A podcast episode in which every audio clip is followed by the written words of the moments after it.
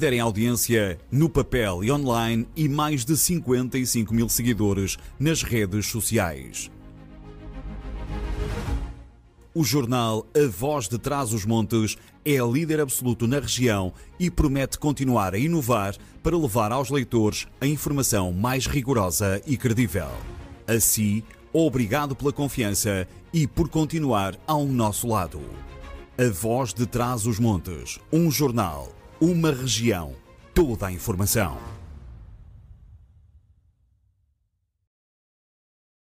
Aprendi com o meu pai que o árbitro é ladrão e a mãe dele é uma prostituta. Aprendi com a minha mãe que os jogadores da outra equipa merecem morrer. Aprendi com o meu tio que ser um bom adepto é beber até cair. Aprendi com o meu avô que dizer palavrões faz parte do jogo. Aprendi com o meu padrinho que um jogador preto deve ser chamado de macaco. Maus modelos no desporto levam à perpetuação de comportamentos violentos e discriminatórios. Não seja um poli de bancada e não ensine ninguém a ser.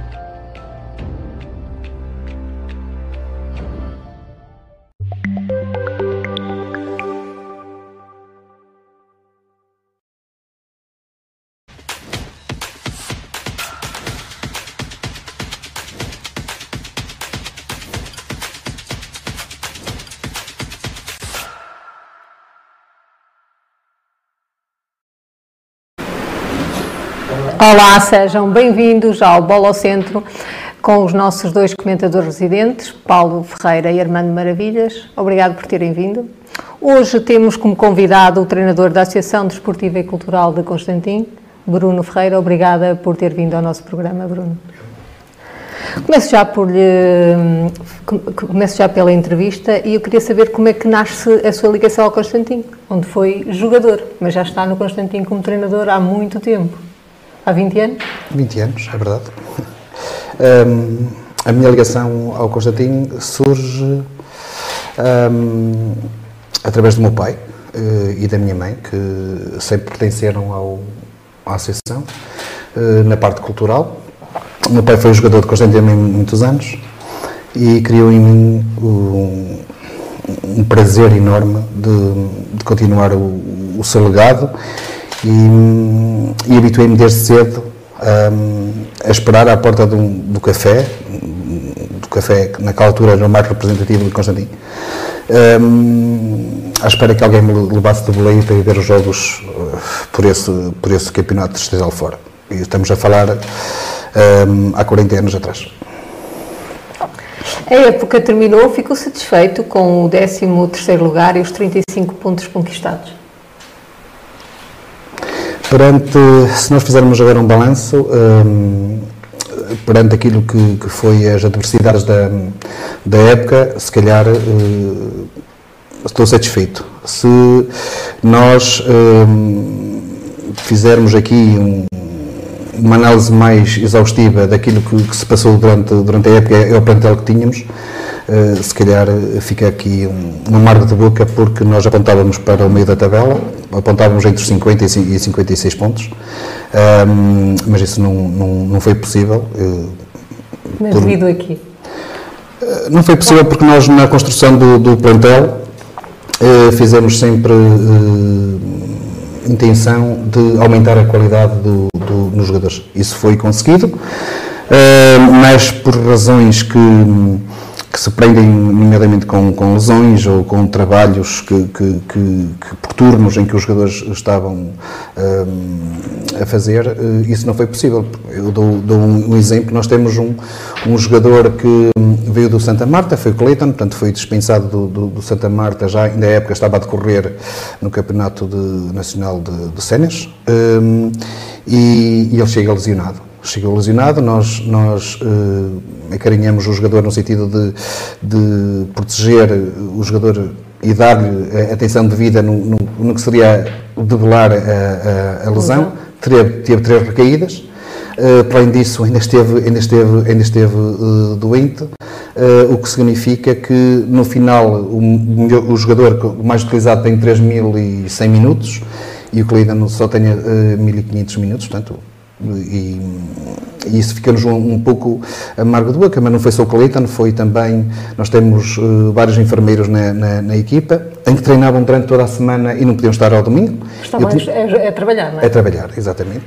Uh, um, e eu tinha que guardar até quase ao, ao domingo de manhã para saber se eles estavam, ou conseguiam as trocas ou não conseguiam.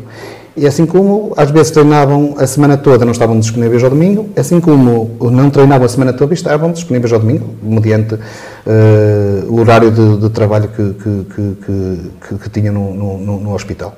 Para além disso, um, tivemos uh, várias lesões que nos afetaram uh, muito este ano. Um, estamos a falar do, do, do Johnny, estamos a falar do, do, do, do Valentim, estamos a falar do, um, do, do Cleiton, estamos a falar do Jonas. O Jonas só, só nos pôde ajudar durante três ou quatro jogos, depois também um, teve uma lesão, uma ruptura de, uhum. do músculo de 3 centímetros. e depois surge, surge o, o trabalho em primeiro lugar, e quando assim é, nós não podemos uh, exigir a um jogador que fique no, no, no, no clube uh, quando tem que governar a vida em termos de, de, de, trabalho. Portanto, foram aqui algumas. Porque são todos jogadores amadores, certo? São todos jogadores amadores e são jogadores que necessitam do, do, do trabalho para, para sobreviver. Uh, é basicamente isto. Agora, nós, quando nós apresentamos a equipa na, su, na, sua totalidade e quando eles treinaram, que tive ali dois meses em que eles treinaram enfincadamente, eh, foi mais que, que evidente que, que, a equipa tinha qualidade. Foi, nós este ano eh, alteramos os, os princípios de jogo, nós éramos uma equipa que jogava um, em transição este ano jogamos sempre olhos nos olhos com as outras equipas, na minha opinião. do adversário. Independentemente do adversário. Nós até fizemos as melhores exibições com, contra a metade ou o primeiro terço da, da, da tabela classificativa. Estavam mais motivados? Para jogar contra essa? Não, estavam é, bem preparados. Calhou ser na, na, naquele, naquele, naqueles momentos em que os jogadores estavam todos disponíveis e estavam todos aptos, um, e isso veio ao de cima. Uh, nós encaramos os jogos uh, sempre cara na cara e, e, e, é diferente querer jogar para, para ganhar do que querer jogar para, para, para não perder. E quando assim é, estão de, os jogadores que estão de parabéns e por aquilo que fizeram. Agora, um, o risco que se correu ao montar uma equipa assim, em que tinha tantas condicionantes, foi meu, eu tenho que assumir. Mas a nível de qualidade, eram jogadores de qualidade? Jogadores de muita qualidade. Uhum. Isso, isso depois uh, verificava-se em nível do treino, ou seja, nós quando preparávamos o treino e eles estavam em treino, eles até puxavam por, por, por uns pelos outros. E, e, eu tenho a certeza absoluta que uh, este, este ano foi de muito valor para jogadores que uh, estavam pautados por baixo e que este ano vieram de cima. Só que por, por as circunstâncias que eu enumerei anteriormente, eh, não foi possível dar ainda mais, eh, ainda mais estrutura àquilo, ao, ao trabalho feito.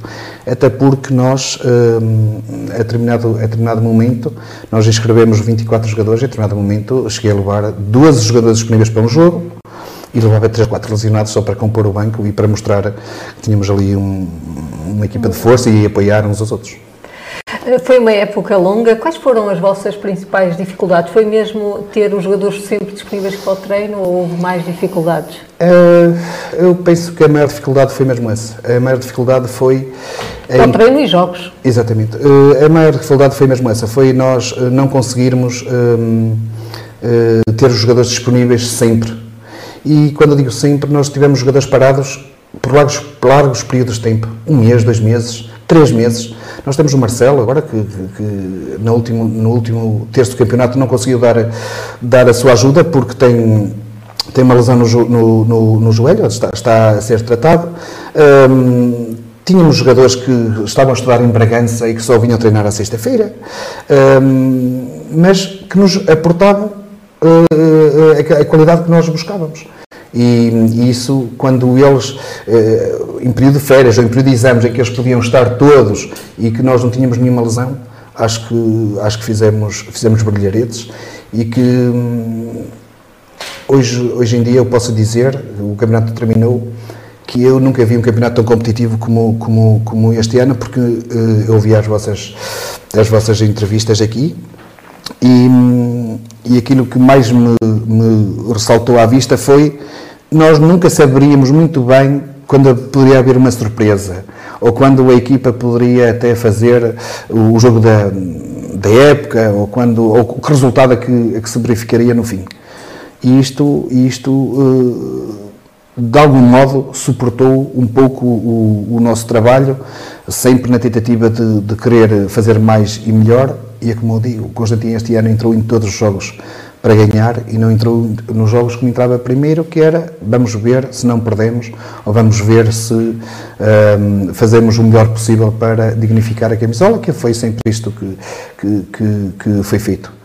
Tenho que dizer também que eh, este ano fomos acompanhados por muitos eh, adeptos em todos os campos, eh, mas nas épocas anteriores nós às vezes perdíamos os jogos mas os jogadores recebiam uh, palmas no fim porque davam tudo o que tinham e o que não tinham, porque realmente uh, tinha que ser atra através de, do espírito de sacrifício, de, da abnegação que, que nós poderíamos conseguir uh, alguma coisa.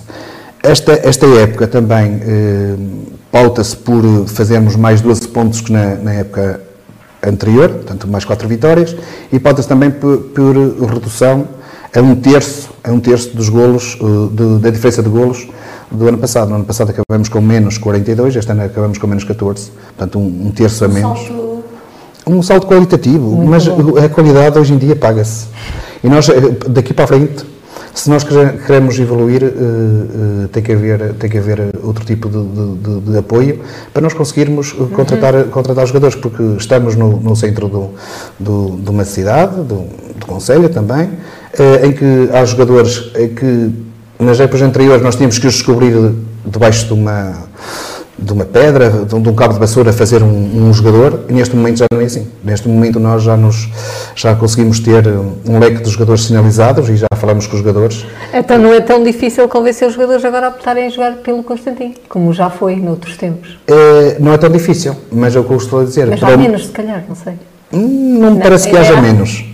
Não me parece que haja menos. O que não há é a, eh, a vertente financeira que pode sustentar o aumento da qualidade. E nós, se tivéssemos esta vertente financeira um, consolidada e, e, agregada ao desenvolvimento da, da instituição, nós facilmente uh, conseguiríamos uh, almejar outro tipo de, de, classificação. Mas é como eu digo, a associação, se me permite aqui um, Sim, um parênteses... O, porque a, a associação não é só futebol. Exatamente, era isso que eu ia dizer. A associação de Constantino não é só futebol.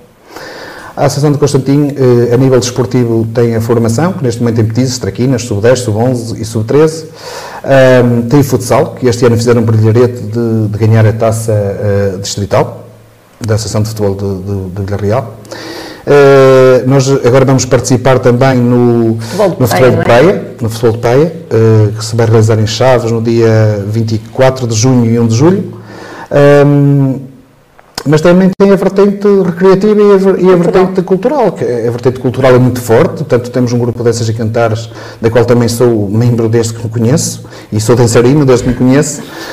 Um, tenho os meus filhos uh, também a, a, dançar, também a, a minha família, portanto um, o meu pai é, é, é, tocador de bombo e cantor, uh, o meu padrinho é tocador de de cavaquinho, o meu tio Zé, que é o irmão mais novo deles os dois, tem o, tem o, também é cantor, portanto, basicamente, basicamente é isto. Depois temos a, a, a, a feira medieval e ainda agregado à associação, eh, nós damos guarida, entre aspas, guarida, porque eles são independentes em termos financeiros, em termos de, de organização, eh, portanto, de direção e etc., temos o Grupo Cicloturismo de Constantino, que está nas nossas instalações também, e temos o Motoclube de, uhum. da Terra também, que está nas nossas instalações. Mas são orçamentos distintos? Não, não, e são, e são direções diferentes. Okay. Ou seja, eles só têm lá a sede. Okay. Portanto, tem uma, uma sala que, que, que, que, é para eles, para cada um deles, e, e eles fazem as atividades deles, e, e nós temos aquele pavilhão onde eles fazem, por exemplo, os eventos eh, quando fazem caminhadas, por exemplo, por cicloturismo, uhum. quando fazem eh, passeios turísticos, um, cicloturismo e etc., uh, fazem lá os almoços e, e, o motoclube faz lá o evento anual que é a concentração motor. Uh, o vosso, eu não sei se o, se o, Bruno está por dentro dos orçamentos. Qual é o vosso orçamento para o futebol a, a nível de época? Não temos um orçamento para o futebol, não okay. temos um orçamento da associação. O orçamento da associação este ano, para isto tudo, foram 50 mil euros. Mas, uh, Mas também, tem toda a componente cultural e isso tudo, não é? Tudo, tudo. Okay. Carrinhas. Nós temos, todas as instalações que nós temos em Constantino, uh, a parte móvel e a parte imóvel, é tudo da Associação Desportiva e Cultural de Constantino. Portanto, um, ehm, eu, eu, ouvi aqui uma, uma entrevista do, do presidente do ABAMPRO, o Sr. Artur, um, ehm, em que ele dizia que uh, no ABAMPRO é preciso ter muito cuidado e por isso eles, eles, eles uh, têm, têm este, esta preocupação de não deixar que nenhum aventureiro uh, tome conta do, do, clube. Depois em Constantino é a mesma coisa. Porque este, é, tudo aquilo é nosso e nós não podemos dever nada a ninguém. Um dos, dos pontos de honra que nós temos é honrar os compromissos até o último cêntimo. Porque para nós um tostão vale um milhão e, hum, e eu revejo-me perfeitamente nas, nas palavras do Sr. Artur e revejo-me também palavras, nas palavras do Paulo quando diz que uh, muitas das vezes temos dirigentes que servem dos clubes e não servem clube. Muito bem. Como é que, vamos voltar agora ao futebol, uh, como é que foi liderar um, um, grupo jovem misturado com alguma veterania? Foi fácil para si? Este ano? Sim. É extremamente fácil. Eu não tenho nenhum regulamento, a única coisa que eu digo é que eles têm que fazer, têm que ter um regulamento de campeão. Eh, eu, Como é que é isso? É basicamente o, o, o aparecer no, no, no, treino para treinar e não ir ao treino. E é basicamente o raro compromisso que, que tem com, com o clube no momento em que assina. Uhum. Até é o momento em que, em que o árbitro apita no último jogo da época. Portanto, basicamente é isto. Um, eu não, não, não fico melindrado, nem fico chateado se um jogador uh, se deita tarde ao sábado. Desde que me renda Pode ir domingo, à festa. Pode ir a onde quiser. Desde que me renda ao domingo, está tudo bem.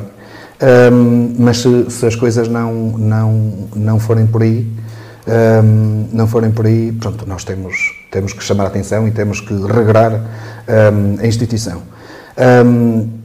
Só para, só para ter ideia, eh, eu tenho, tenho jogadores que têm quase a minha idade, tenho o Canário, uhum, tenho quase, eu tenho 49, ele tem 46, que é um excelente elemento de... Ele vai continuar, não? Eu, eu, eu, gostava que ele continuasse, não sei, não sei, não sei, não sei se. Exatamente, não sei, não sei, não sei, não faço a mínima ideia. Mas foi uma mais-valia ter o canal. Eu, eu já falei, é uma mais-valia porque é um excelente, é um excelente rapaz, é um excelente, e ele faz um balneário uh, está faz a diferença. Faz a diferença no balneário e não é só isso, e também faz a diferença como, como pessoa. Como pessoa, está sempre. Num, nunca vi o canário chateado com nada, antes pelo contrário, ele transforma uma adversidade numa piada. Ele, mas quem diz o Canário diz outros jogadores que, que, que, que, eu tenho. Eu falei no Canário porque é o mais, é o mais velho da, da, da equipa, mas eu tenho lá pessoas que já têm, são casados, têm filhos, uh, e tenho outros que, que almejam ser casados e ter filhos também, se calhar. Mas, mas um, eu acho que, que eles se integram muito bem. O balneário do Constantino nunca foi problema, nunca foi problema. Em 20 anos, nunca, nunca mandei um jogador uh, uh, tomar banho. Quer dizer, eu raramente houve atrito. É, é, é, especial aquilo, é especial. E eles entram ali e ficam.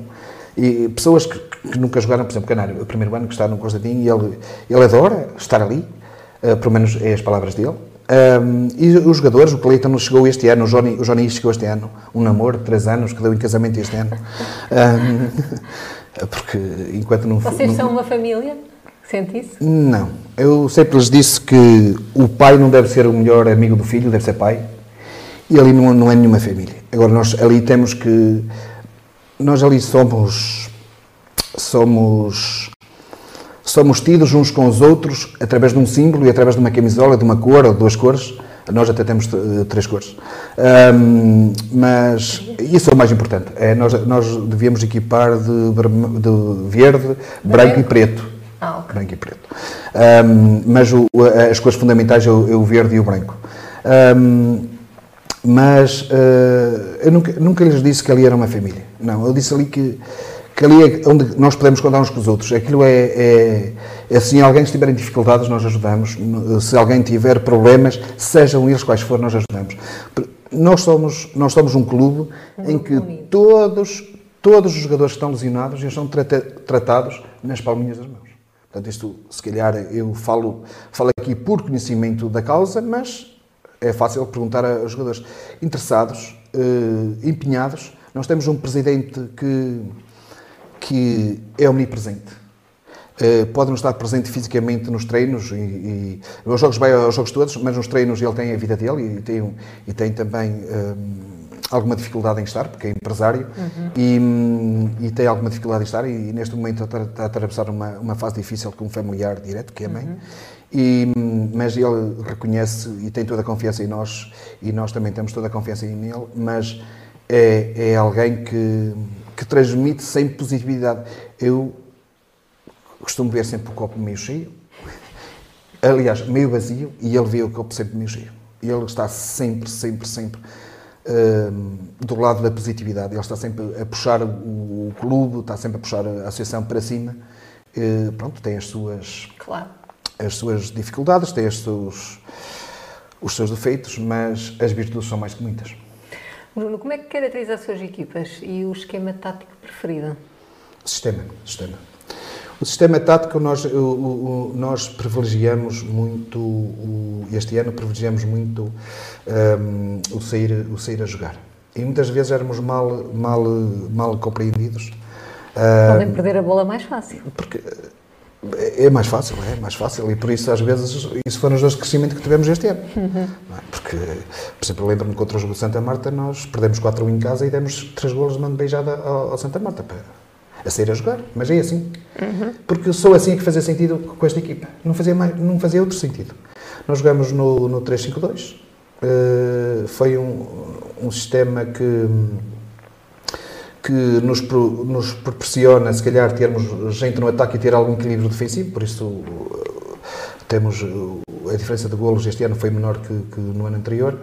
Um, é, um, é, um, é um sistema que, que, que privilegia sempre, uh, no sítio onde a bola anda, uh, termos um grande aglomerado dos jogadores do, do, do Constantino. Mas há, há situações em que, em que nós não controlamos e as outras equipas também jogam e também, e também têm muita qualidade, têm mais qualidade que nós, tenho, tenho que reconhecer. Mas o que, o, o, que me, o que me apraz dizer agora é nós no campeonato fizemos melhores jogos contra, por exemplo, os seis primeiros de contra os seis últimos, onde nós estamos em, em, em, incorporados. Portanto, nós uh, tremíamos mais, entre aspas, uh, nos jogos de, que eram jogos da nossa, do nosso campeonato que nos, nos outros jogos. Uh, não sei, as outras equipas também para jogar ao ataque e para fazer golo também abriam espaços e nós aproveitávamos esses espaços. Este ano foi feito também um trabalho um bocadinho diferente dos outros anos, nós conseguimos analisar melhor as outras equipas, há muita disponibilidade de falarmos com, com todos os treinadores, e quando nós falamos com os treinadores, eles não têm problema nenhum em, em indicar, olha isto, olha aquilo, tens de ter atenção ali, além, nas bolas paradas, uh, sei lá, numa outra jogada que, que possam possam ter, no, nos pontos mais fortes, o jogador mais desequilibrador, etc. E nós íamos prevendo os jogos assim.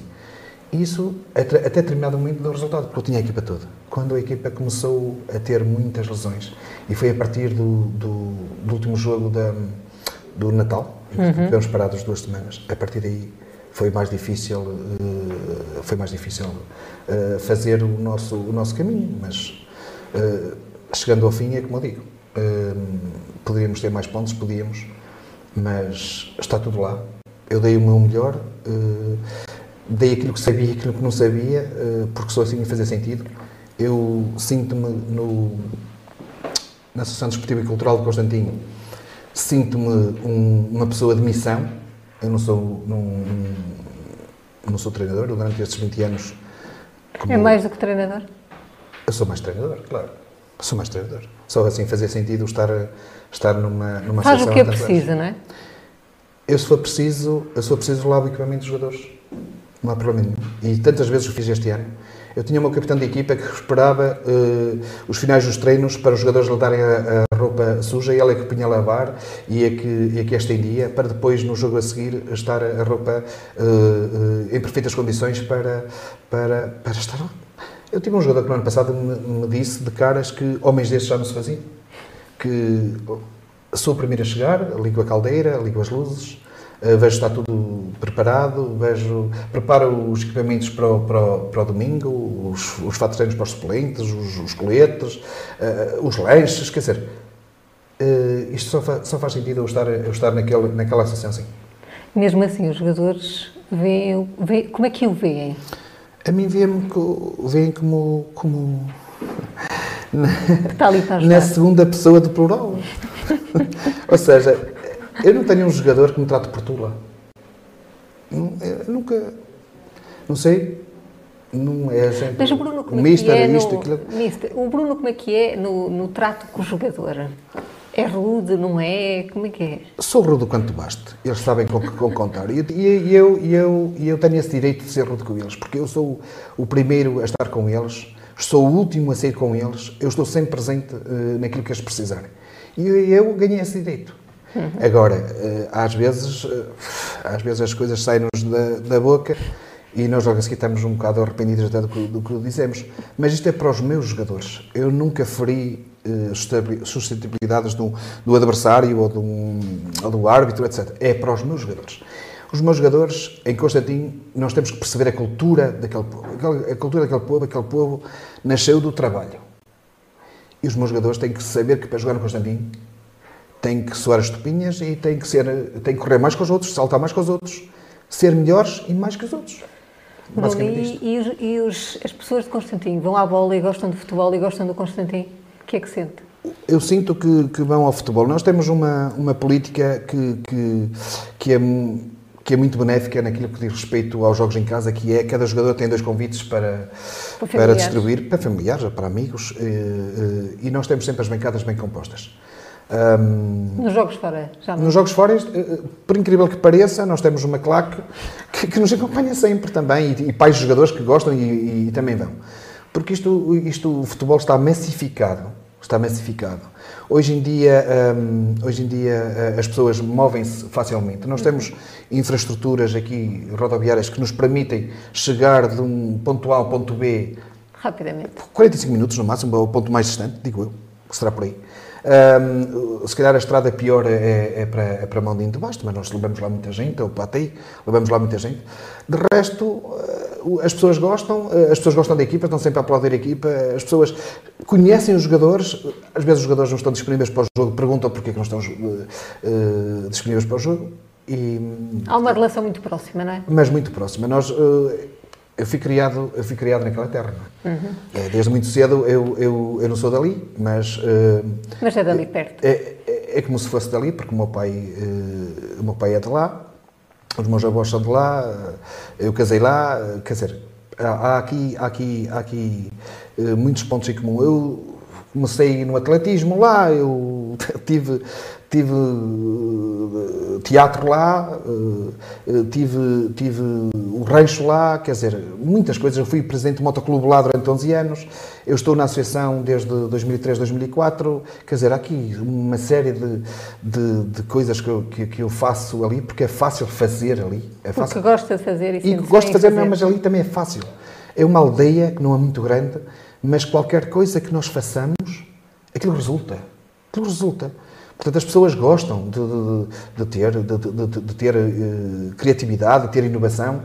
E nós sempre, sempre, sempre, fomos, sempre fomos educados assim pelo, pelo, pelo meu pai, que uhum. o compromisso está, está em, primeiro, em, primeiro, em primeiro plano. Uh, sócios, quantos sócios tem a associação? Pois, os sócios é difícil dizer, porque nós uh, tivemos uma convulsãozita aqui há uns dois anos. Já foi há dois? Já foi há dois. E nós, de repente, vimos quase com 500 sócios. Se calhar éramos o clube daqui da, do distrito. Foi muita lá, gente votar. Tínhamos mais sócios, se calhar tínhamos, tínhamos mais sócios que os Chaves. Um, e foi muita gente votar porque os estatutos assim o permitiram. Os estatutos foram mudados, uhum. um, agora o clube está muito mais organizado em termos estatutário, uh, mas eu penso que andará à volta dos 200 sócios uh, que, que, poderão. Que pagam 20 euros, não é? 20 euros, 20 euros o sócio titular, porque se, se a esposa já paga 5 e os filhos pagam 5 também, o número de filhos é 5 euros cada um. Ou seja, não paga 20 euros cada pessoa. Uhum. Aquilo tem um pacote familiar em que o titular paga 20 euros e depois os, os estão anexados ao sócio titular pagam só 5 euros. Bruno, já tem muitos anos de futebol e experiência. Eu perguntava se as arbitragens melhoraram ou pioraram. Oh, Estou a entender. Isso é uma pergunta boa. Eu, eu, eu acho que todos nós, eh, quando vamos a um, a um restaurante e pagamos, estamos ser bem servidos. E, e, nós pagamos a arbitragem e estamos ser bem servidos. Todos nós temos que crescer neste domínio. Tanto os clubes como os dirigentes, uh, como os agentes esportivos em geral. E também temos, os árbitros também têm que, também, também temos que crescer. Não adianta estigmatizarmos o A, o B, o C. Eu acho que todos podemos fazer um melhor trabalho se dialogarmos, se encontrarmos alternativas. E passaria, passaria por, por, por uma coisa simples. Uh, aumentar aumentar uh, a gratificação ao árbitro quando vai, quando vai arbitrar. Acha que precisavam de ser melhor pagos? Muito melhor. Muito melhor. Eu tô, muito melhor. Mas isto vê-se desde a formação até uh, aos, aos, aos séniores. Portanto, eu acho que para nós, para termos os melhores, nós temos que gratificar. Nós, para termos os melhores médicos, temos que ter os médicos bem pagos, os melhores professores bem pagos, uh, os melhores polícias bem pagos, os melhores juízes bem pagos, mas os árbitros... para ter... também as contas dos clubes. Tinham que pagar mais para a associação? Digo. Não, mas já que nós, nós pagamos já bastante, mas isto não mas vai não tudo para o árbitro. Não, não, não, não, não, não é isso. Nós, em cada organização de jogo, de jogo anda à volta dos 300 euros. Cada jogo em casa anda à volta de 300 euros. Mas na arbitragem, eu não sei precisar, mas andará à volta de 200. Depende, 250. Pronto, 250. Depende, mas os árbitros recebem. Ganham ao quilómetro também. Ah, ok, sim, sim. Não recebem estes 250 euros. Não recebem estes 250 euros. Portanto, a associação também tem as outras despesas, não é? Porque a formação também não claro. paga e também temos que parar de a formação, que é certo. Mas nós tínhamos que encontrar aqui uma forma que não eh, fizesse os clubes ter que pagar mais, porque isto é complicadíssimo. Portanto, nós somos um clube que honra todos os compromissos, mas se calhar outros clubes podem não honrar e, e, e vê isto da forma, uh, por exemplo, para projetar mais equipa sénior, ter mais, mais crédito para investir, mas nós não somos assim. Agora, nós temos que encontrar rapidamente uma, uma, uma solução. Reparem uma coisa, eu, porquê que um, que um árbitro não fala com, com, com, connosco como se fôssemos todos conhecidos, ou não, não é amigos, mas fôssemos conhecidos. Porquê que, porquê é que quando, postura... quando veste é uma postura distante, fria, uma postura às vezes até de desprezo? Não tem que ser assim, não tem que ser assim. Eu acho que, que o, o diálogo que nós devemos estabelecer com, no, no, no desporto passa pela arbitragem, porque repara, um árbitro é sempre o elo mais fraco.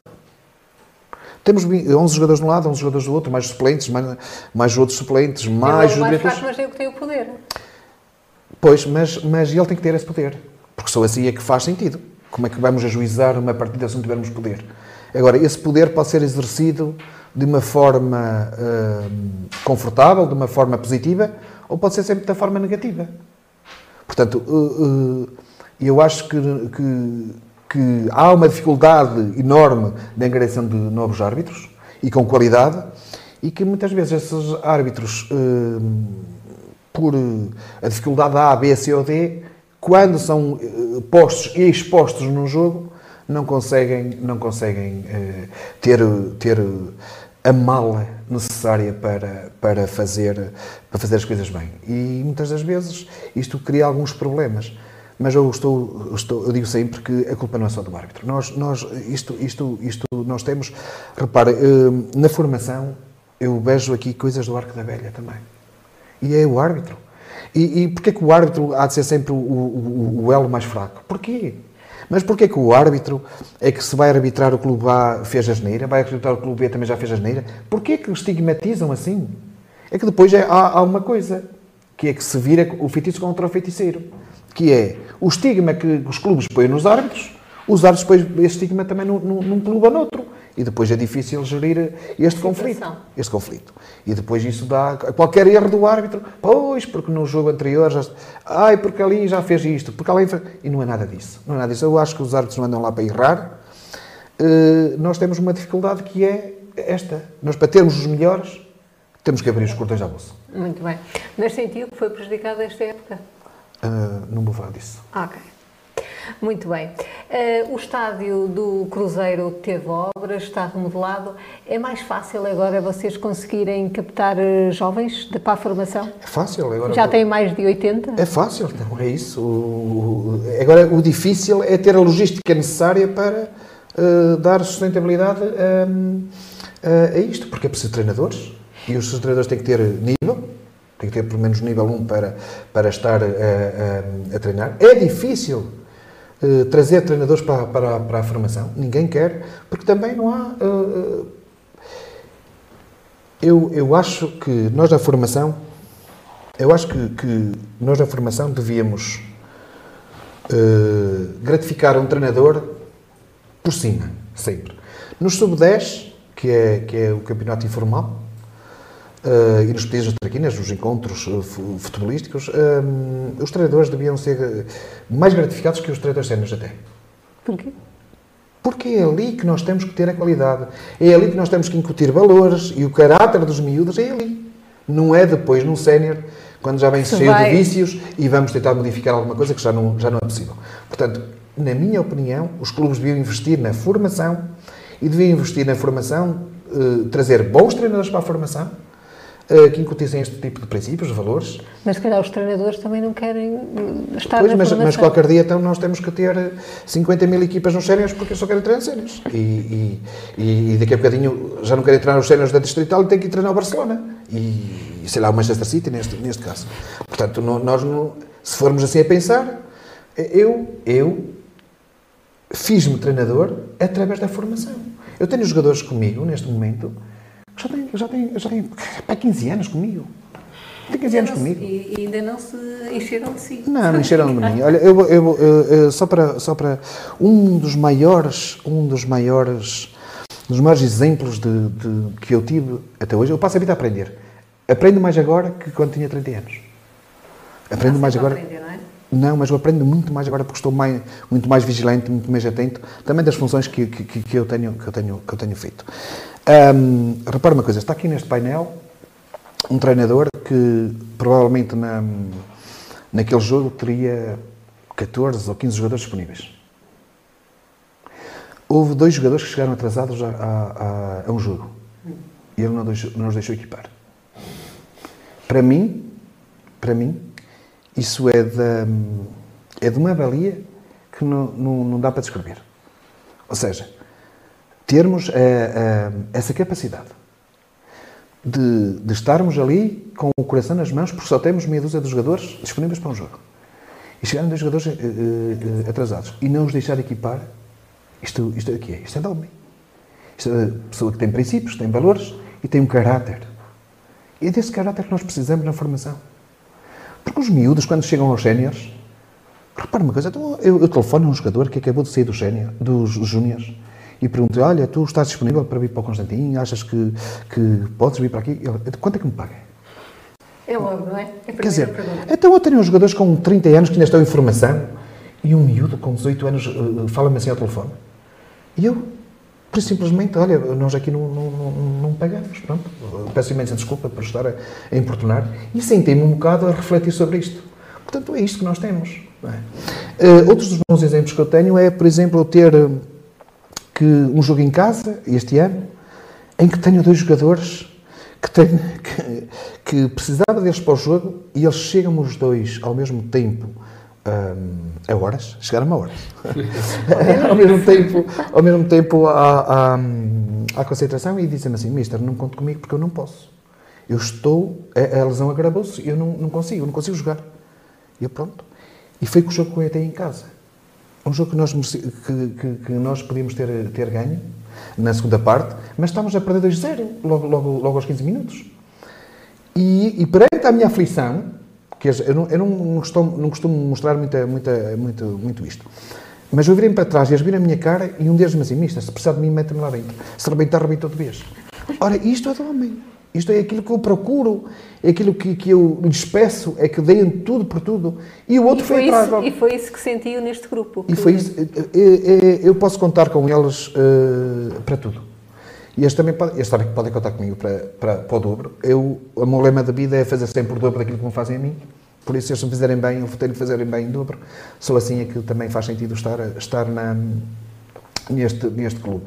E é assim que, que, que, nós saímos de uma liga de Inatel, em que somos campeões três vezes distritais, ganhamos três vezes a taça, somos três vezes campeões do, do Fair Play, vamos três anos seguidos um, aos campeonatos nacionais, e o presidente diz-me assim, ó oh Bruno, e se nós fôssemos com estes miúdos para o distrital? E entramos no distrital, a medo assim, nós vamos ser os bombos da festa. E nunca fomos os bombos da festa. É. Para além de que, tenho que fazer aqui uma, uma, um apendicezito que é o seguinte.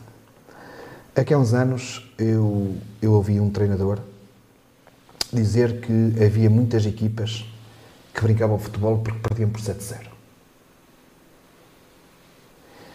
E isto nunca me vai sair da cabeça, porque eu não acredito que o Lordelo, o Constantino, o Mesão Frio, o Fontelas, hum, sei lá, e, e, outras equipas que andam ali nos, no último terço da tabela que andem a brincar futebol. O Sabroso, que não andem a brincar futebol. Não admito isto a ninguém. Eu tenho o maior respeito por todos os treinadores, porque sei o que eles dão, porque eu também dou, e os outros também, também, têm, também têm que dar. O despender tempo, o, o tirar tempo à família, o não estar com os amigos, o, o, ter os domingos todos ocupados à tarde, etc, etc, eu não admito é que um treinador que siga que é treinador que diga isto. Ninguém andou a brigar ao futebol. Agora, o que eu não posso, eu não posso uh, fazer é o Lordelo, que ficou em último lugar de, de, de, deste, deste, campeonato. neste campeonato, uh, com um orçamento, se calhar, de 100 mil euros, foi o que ele teve naquele ano. Uh, talvez não brincasse tanto ao futebol, é isso? Ou, ou quem teve 100 mil euros é que andou a brincar ao futebol. Portanto, eu isso não admito. Uhum. Isso não admito. Bruno vai, vai, continuar à frente de Constantino na próxima época, certo? No e final do jogo do, do, do Lordelo, o presidente foi ao, foi ao balneário e disse que contava com todos os jogadores que lá estavam e, e, e também com, com, com, a equipa técnica. E o Bruno gostava de continuar com os mesmos jogadores que teve esta temporada? Eu gostava de continuar com os mesmos e gostava também de, de poder eh, trazer mais três ou quatro jogadores que, que já identificou? Estão identificados, mas o problema é, é trazê-los. Um, que nos iam, que nos iam dar, um, dar uma qualidade extra e iam-nos resolver problemas em alguns setores que, que neste momento uh, Quais são os esse... setores mais deficitários? Nós temos de ter um, um, um novo, temos de ter um novo, temos de ter um, um, um organizador de jogo, temos de ter um, um, um central, nós jogamos a três, o do meio tem que, tem que, tem que ser tem que ter outra, outra, outro tipo de, de valências, portanto, a, a valência, por exemplo, da altura, por exemplo, um, e, e, saber, e saber pautar o jogo nos diferentes momentos do jogo, que é o que nos falta. A, a, a minha equipa, a minha equipa um, é boa equipa, é boa equipa, mas falta saber acelerar e desacelerar. Eu tenho jogadores que aceleram e só, só desaceleram porque vem uma linha branca mas é a linha branca de fundo da Kelsey. Não é de meio campo. É de, estão a perceber? Portanto, é necessário saber acelerar e desacelerar o jogo. É preciso perceber os momentos do jogo. É preciso ser, ser mais ratos. É preciso ter mais experiência. É isso que tem que lhe dizer. Pois, mas isto não é assim. Okay. Isto não é assim. Isto não é... Uma pessoa não estala os dedos e isto aparece. Está a perceber? E quando Existe nós trabalho. vamos para um treino com tudo preparado, a pensar que vem o jogador A, B, C e D, e, e afinal não vem nenhum desses jogadores e vem os outros que não jogam naquela posição, como é que uma pessoa prepara o jogo? É? E isto depois uh, traz-nos traz dificuldades. Mas, mas eu sinto-me sinto-me sinto confortável com isso porque o, o, a dificuldade é, é, faz parte do meu primeiro nome, do segundo, do terceiro foi assim. Portanto, foi sempre assim. assim nós, é? nós fomos descobrir jogadores que já nos jogavam há 10 anos para vir voltar a jogar. Estamos Valentim, que já nos jogava há 10 anos. E vou jogar. Quer dizer, e outros que já tinham. Aliás, nós até vamos aos ringues ao domingo de manhã, ao sábado da tarde, nos amigos, a ver se há alguém que. Vamos à Liga Amadora. Ver, a ver se há jogadores que, que, que, que nos interessam. Portanto, e basicamente é isto que nós temos, que estamos feito. Bruno, o que é que pode prometer às pessoas que gostam do Constantino na próxima época? Trabalho, já sabemos Não sim. é trabalho, não é trabalho. O- o- é sempre, sempre que um jogador, comigo, no Constantino, um jogador que viste a camisola do Constantino tem que gostar tanto do Constantino como eu. É isso que eu prometo. Muito bem. Há algum treinador que tem como inspiração? De, do, do Estritão? Ou um treinador. eh, Quem quiser. Agora, eh, pronto, vamos, vamos. Eu sou sportinguista. Ah, então gosta do Ruben Amorim. É, exatamente, pronto. Eu acho que, eu acho que, que, ele, que, ele, que ele deu aqui um- uma lefada de. Nós, nós até jogamos um sistema parecido, não, é bem igual, mas é parecido. hum, mas não foi, por causa, não foi por causa dele que nós jogamos aqui eh, assim, mas não correu bem. Eh, mas, mas se calhar é, o- é- é o treinador que, que mais incute. Eh, mais incute. Eu, eu- eu acho que eu sou muito. Eu não, eu não gosto de dizer que sou parecido ou que sou igual, ou que, mas eh, aquilo que eu gosto, por exemplo, eu maravilho-me quando, quando o Abel Ferreira, o treinador do, do Palmeiras, ehm, faz as palestras. Do, eu, para mim, é tal e qual. Quem me ouvia falar antes, de- antes dos jogos é assim. Mas, mas só mais tarde é que, é que reparei que, que assim eu já, já, já, já nos, nos, na, na formação era assim, porque os, os jogadores, repara uma coisa, nós quando não temos qualidade agarramos aqui. Temos que agarrar a correr mais, saltar mais, eh, eh, eh, chutar mais, quer dizer, nós temos que agarrar outras coisas, mas sempre no campo da honra. Aliás, hoje tarde eu, eu era para trazer, mas depois acabei por não trazer. Eu, em 2012, dei uma, uma, uma entrevista de uma página aqui ao, ao jornal A Voz Traz Montes. Eh, acho que foi o Semanel que, me fez a, a- a entrevista. E aquilo que eu defendo agora, defendi há 11 anos atrás. Exatamente igual. Eu, eu, eu li a entrevista hoje tarde, não me lembrava. Claro. E tenho lá o, o jornal guardado, está amarelinho, porque não sei se vocês deitam algum produto no jornal para ele ficar amarelo. mas, mas, hum, mas exatamente. Eu lá já falava que os princípios do jogador, os valores, o caráter, o jogar no campo da honra, eu não admito a um jogador que quando o adversário vá para a baliza, que o agarre.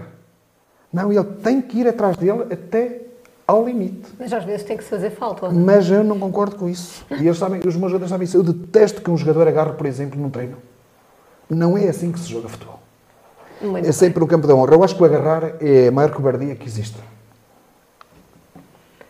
Vou passar então a entrevista ao, Armando, que estava ali preparadíssimo para fazer também uma pergunta ou duas aqui ao Bruno. Sim, para já. Boa boa noite, Márcio. Boa noite também a quem nos segue. Boa noite ao, ao Paulo. E, e é um prazer ter aqui o nosso amigo Bruno connosco hoje. O Bruno já deu a conhecer um pouco mais, mais de si, enquanto pessoa, enquanto treinador. Eh, Eu sei, conheço há, há bastante tempo, sei que és um, um treinador competente, exigente, mas o que mais me ressalta em ti é, é a tua paixão que tens pelo, pelo futebol e, e o amor que tens pelo, também pelo teu clube, pelo, pelo Constantino. Tens feito bons trabalhos e quase sempre com poucos recursos, o que é salientar, porque para analisar o trabalho de um, de um treinador eh, tem que ver os recursos eh, que ele tem à sua disposição para se poder comparar o- os valores. Por isso há muitos treinadores que têm equipas que ficam no fundo da tabela e que não é por causa disso que têm, que, são, que deixam de ser competentes, porque os recursos são mani- manifestamente desiguais em relação a, a outros clubes. Por isso, eu tinha aqui uma ou duas perguntas para te fazer. A, a Márcia já me tirou uma, que era se tens alguma referência como treinador, já foi feita. E outra também falaste um pouco disso, já afloraste um pouco, era para ti qual, qual é a principal virtude ou quais são as principais virtudes que um treinador deve ter para, para conquistar um, um grupo de trabalho? Um treinador tem que ser, tem que ser, tem que ser sincero. Tem que ser transparente com, com, com os jogadores. E fazer dessa, dessa transparência uma arma, eh, porque essa arma é tão potente, tão forte, que depois eh, de- desarma o jogador quando. Porque hoje em dia, todos nós temos um argumento. Toda a gente vê futebol, toda a gente vê internet, toda a gente vê os comentários, toda a gente vê uh, uh, futebol, toda a gente opina, toda... e o jogador não é diferente. Eu, eu, como jogador, eu tive que me retirar com 27 anos, ou 28, por causa das lesões, mas porque eu já falava mais com o que jogava. Já falava mais com o que jogava. E neste momento eu tenho jogadores com 30 e poucos anos que ficam totalmente desarmados porque é a transparência. É termos um caminho e termos ali uma, uma missão para fazer e dizer logo de início o que é que pretendemos. É coerência. É coerência. Um, um, um, um diretor meu, que nos acompanhava sempre nos jogos, dizia-me que a, a, a, coerência disfarçada, entre aspas, de consistência foi que nos tramou este ano. Nós não, não fomos assim tão consistentes, não fomos tão coerentes nas, nas divisões. Mas isso eh, é na nossa vida. Eu nunca, uh, uh, nunca uh, deixei de ser genuíno. Talvez, talvez a palavra certa é genuíno. Uma pessoa tem que ter genuíno neste, neste, neste mundo do futebol. Se nós formos outra coisa, estamos a fazer tudo, menos bem ao futebol. Ok. Paulo, também gostavas de fazer alguma pergunta ao Bruno? Não, antes de mais, já boa noite a todos que estão a seguir, o Armando, a ti. Boa ter aqui o Bruno é um prazer. Eu já conheço o Bruno há, há alguns anos, 16, 17, uh, e não lidei com ele só no futebol, também lidei a nível profissional, porque ele me dava aulas na, na régua. Um, Bruno é isto, Bruno é a genuidade em pessoa e, e às vezes no futebol ser genuíno paga-se caro, porque porque além de ser genuíno, é frontal, não é? Diz o que tem a dizer. Às vezes, se calhar, a forma não é, não é aquela que as pessoas esperam. Mas isso, cada pessoa tem a sua forma. Ele tem a dele, eu tenho a minha e o que ele diz é verdade. Uh, que muitas das vezes ele, ele nunca, já nos defrontamos várias vezes, ele estrabuchava, estrabuchava, mas nunca nos faltamos ao respeito e no fim estávamos a falar conforme tem que ser. E hoje em dia eu acho que a nossa sociedade e a pandemia e algumas coisas que têm acontecido neste, neste desporto, no futebol e não só, têm estragado um pouco a essência do futebol, a paixão. E o Bruno é apaixonado pelo futebol. Além de ser um apaixonado pelo futebol, um apaixonado pelo Constantino, como toda a gente sabe. E o que ele disse ao bocado, eu lembro-me de uma vez, eu acho que foi o ano passado, cheguei lá com a TEI para jogar e um jogador do Constantino é que nos estava a abrir a porta, a abrir as instalações, como, que era o Mário, pensou Lousada, tranquilo, ou seja, tu não vês isto em muitos sítios. Eu vi isto em AT, vi os jogadores do AT acabar o treino a reparar a, roupa para o cesto e a lavar a, roupa, vês isto no Constantino e não vês muito mais. Tu vês alguns meninos que se a roupa não tiver dobradinha e se não for, vão reclamar com a roupeira e tratam-na mal, percebes? E ainda se riem por isso. E isto diz muito que é a educação hoje em dia que é dada aos meninos. Uh, e isso vê-se na formação. Por isso, aquele exemplo que ele deu um bocado que o Armando fez e eu se calhar também já fiz, isso agora. Sim, mas, mas toda a gente sabe que é em relação à formação. Hoje em dia é difícil fazer isso. Porquê? Por duas razões. Eu, eu se o fizer, ou se o Armando, se o Bruno fizer, a seguir temos os pais, o miúdo vai embora e compramos uma guerra. Mas eu faço a mesma. Eu sei que ele faz, mas muita da gente não o faz. E o que ele diz é verdade. Hoje em dia, se calhar, a formação tem que ser mais bem paga, porque tem que haver mais pedagogia na formação. Tem que haver o saber educar para depois, mais tarde, quando nós, quando treinamos séniores, para podermos ter uma capacidade de lidar com homens e não com, com, com projetos de homens. Uh, pá, falar sobre o Bruno é isto. O Bruno já disse que vai ficar no Constantino, é uma boa notícia. Não falar do Constantino sem esquecer o Bruno é, é, é, é impossível dissociar isso. Uh, e eu este ano tive a oportunidade de, de, de, ver um jogo dele e ele fala muito bem nesse jogo até, até fiquei espantado como é que aos 15 minutos e até pela forma como jogava o Constantino este ano, que era um evoluir do que foi o ano passado. O ano passado eles jogavam, não, penso que era num 3-4-3, este ano mudaram para um 3-5-2, se não estou em erro, e tinham outros jogadores e com mais qualidade. E espantou-me ver que aos 15 minutos estavam, estavam a perder esse jogo. Mas depois, com as mexidas que ele disse, e agora percebo porque é que esses jogadores também ficaram de fora, foi totalmente diferente. Ou seja, mas e eles mudaram a forma de jogar, efetivamente. Ele, por exemplo, conseguiu converter o Canário, que nunca tinha jogado naquela posição central do meio ou seja, teve a inteligência para perceber isso. Ou seja, o Bruno é isto. E muitas das vezes daquilo que se fala, que às vezes ele é rude ou não tem a forma de falar para as pessoas, ele é assim na vida pessoal dele, na vida, na vida diária. Não, isto não, seja, não acho que seja uma pessoa rude, eu, antes pelo contrário, acho que é uma pessoa pura. E às vezes há quem gosta e quem não gosta. interromper? Pode. No ano passado, uh, um, um, um, aluno meu, em Sabrosa, até foi uma aluna, disse: o professor é mau. Pois, é, é isso que. E eu peguei naquelas palavras e virei-me para um aluno, um rapaz, e disse: O professor é mau? E ele: Não, o professor não é mau, o professor é exigente, o professor é rigoroso. E eu, uh, a minha vida foi assim, fui educado assim. É verdade. Um, agora que talvez, este ano já estou muito mais suave, porque o meu capitão perguntou-me se o, senhor já nem fala, já nem berra, já, já nem esganiça. Então, mas foi o Covid que o pôs assim. E, mas há, há um determinado momento, é assim, tu quando tens, tu quando tens um, uma boa equipa, não precisas de, de, de falar muito. É verdade. Porque, e, e, uma equipa inteligente. Sim, é verdade. Que aqui quase, quase que as duas coisas batiam este ano. Se não fosse tanta lesão, tanta, tanto trabalho, tanta, tanta troca de, de turnos e que não deu certo, etc. Quando tens uma equipa que é preciso. Uh, é quase como os metraquilhos é verdade. Uma pessoa tem que estar ali, olha, para chutar tens que fazer isto. Eu percebo o que estás a dizer, porque já estive nessa realidade no Fontelas em anos e, é basicamente se nós, fora, se nos incentivarmos, aquilo acaba por adormecer. Relatar o jogo de princípio ao fim e etc. E às vezes as pessoas diziam, nem sei como é que o jogador joga, porque tu estás sempre... Ah, se não fosse assim, em vez de perdermos por 3, 4, 5, 6, 7, era para uns 20. Quer dizer, se uma pessoa aceitasse lá e à vontade, vontadinha, aquilo era, era, era complicado. E eu também vejo nas grandes equipas os treinadores a ajoelharem-se e a berrarem e a dar cambalhotas e a deitar as, vejo as figurinhas e também as faço. Portanto, isto é normal de quem vive um jogo, é normal de quem. Eu não sinto remorso nenhum por isso. Porque é assim, é a minha forma de estar no, no, no, no desporto. Agora também é outra forma que as pessoas se calhar não conhecem. Que o Bruno dá tudo para um jogador e se ele sentir dificuldades, a qualquer nível, o Bruno está lá e os jogadores podem, podem responder por isso. Não, é verdade, é verdade. É Paulo, mas assim. queres fazer alguma ah, Eu só queria perceber como é que é hum, o campo do, do Cruzeiro. Foi requalificado com, com, com o sintético. Eu, eu, ainda não percebi, aquilo é mesmo boss ou é, tem algum acordo com o município? Não, tem o acordo com o município, tem o acordo com o município por, por, 10 anos. Por 10 anos. Ah, por, apenas por 10 anos? Por 10 anos. Ok. Em Depois que, passa a ser totalmente vosso? Totalmente nosso. Okay, e nestes, isso é, isso é nestes, nestes 10 anos, eu tal regime de comodato, e que só assim é que, é que as coisas podem Mas ser alguém feitas. lá vai de... Também tem lá o Álvaro a, a, trabalhar no sub-16 no sub um, e, e está a nossa formação, está, está, o, o está, estão os séniores.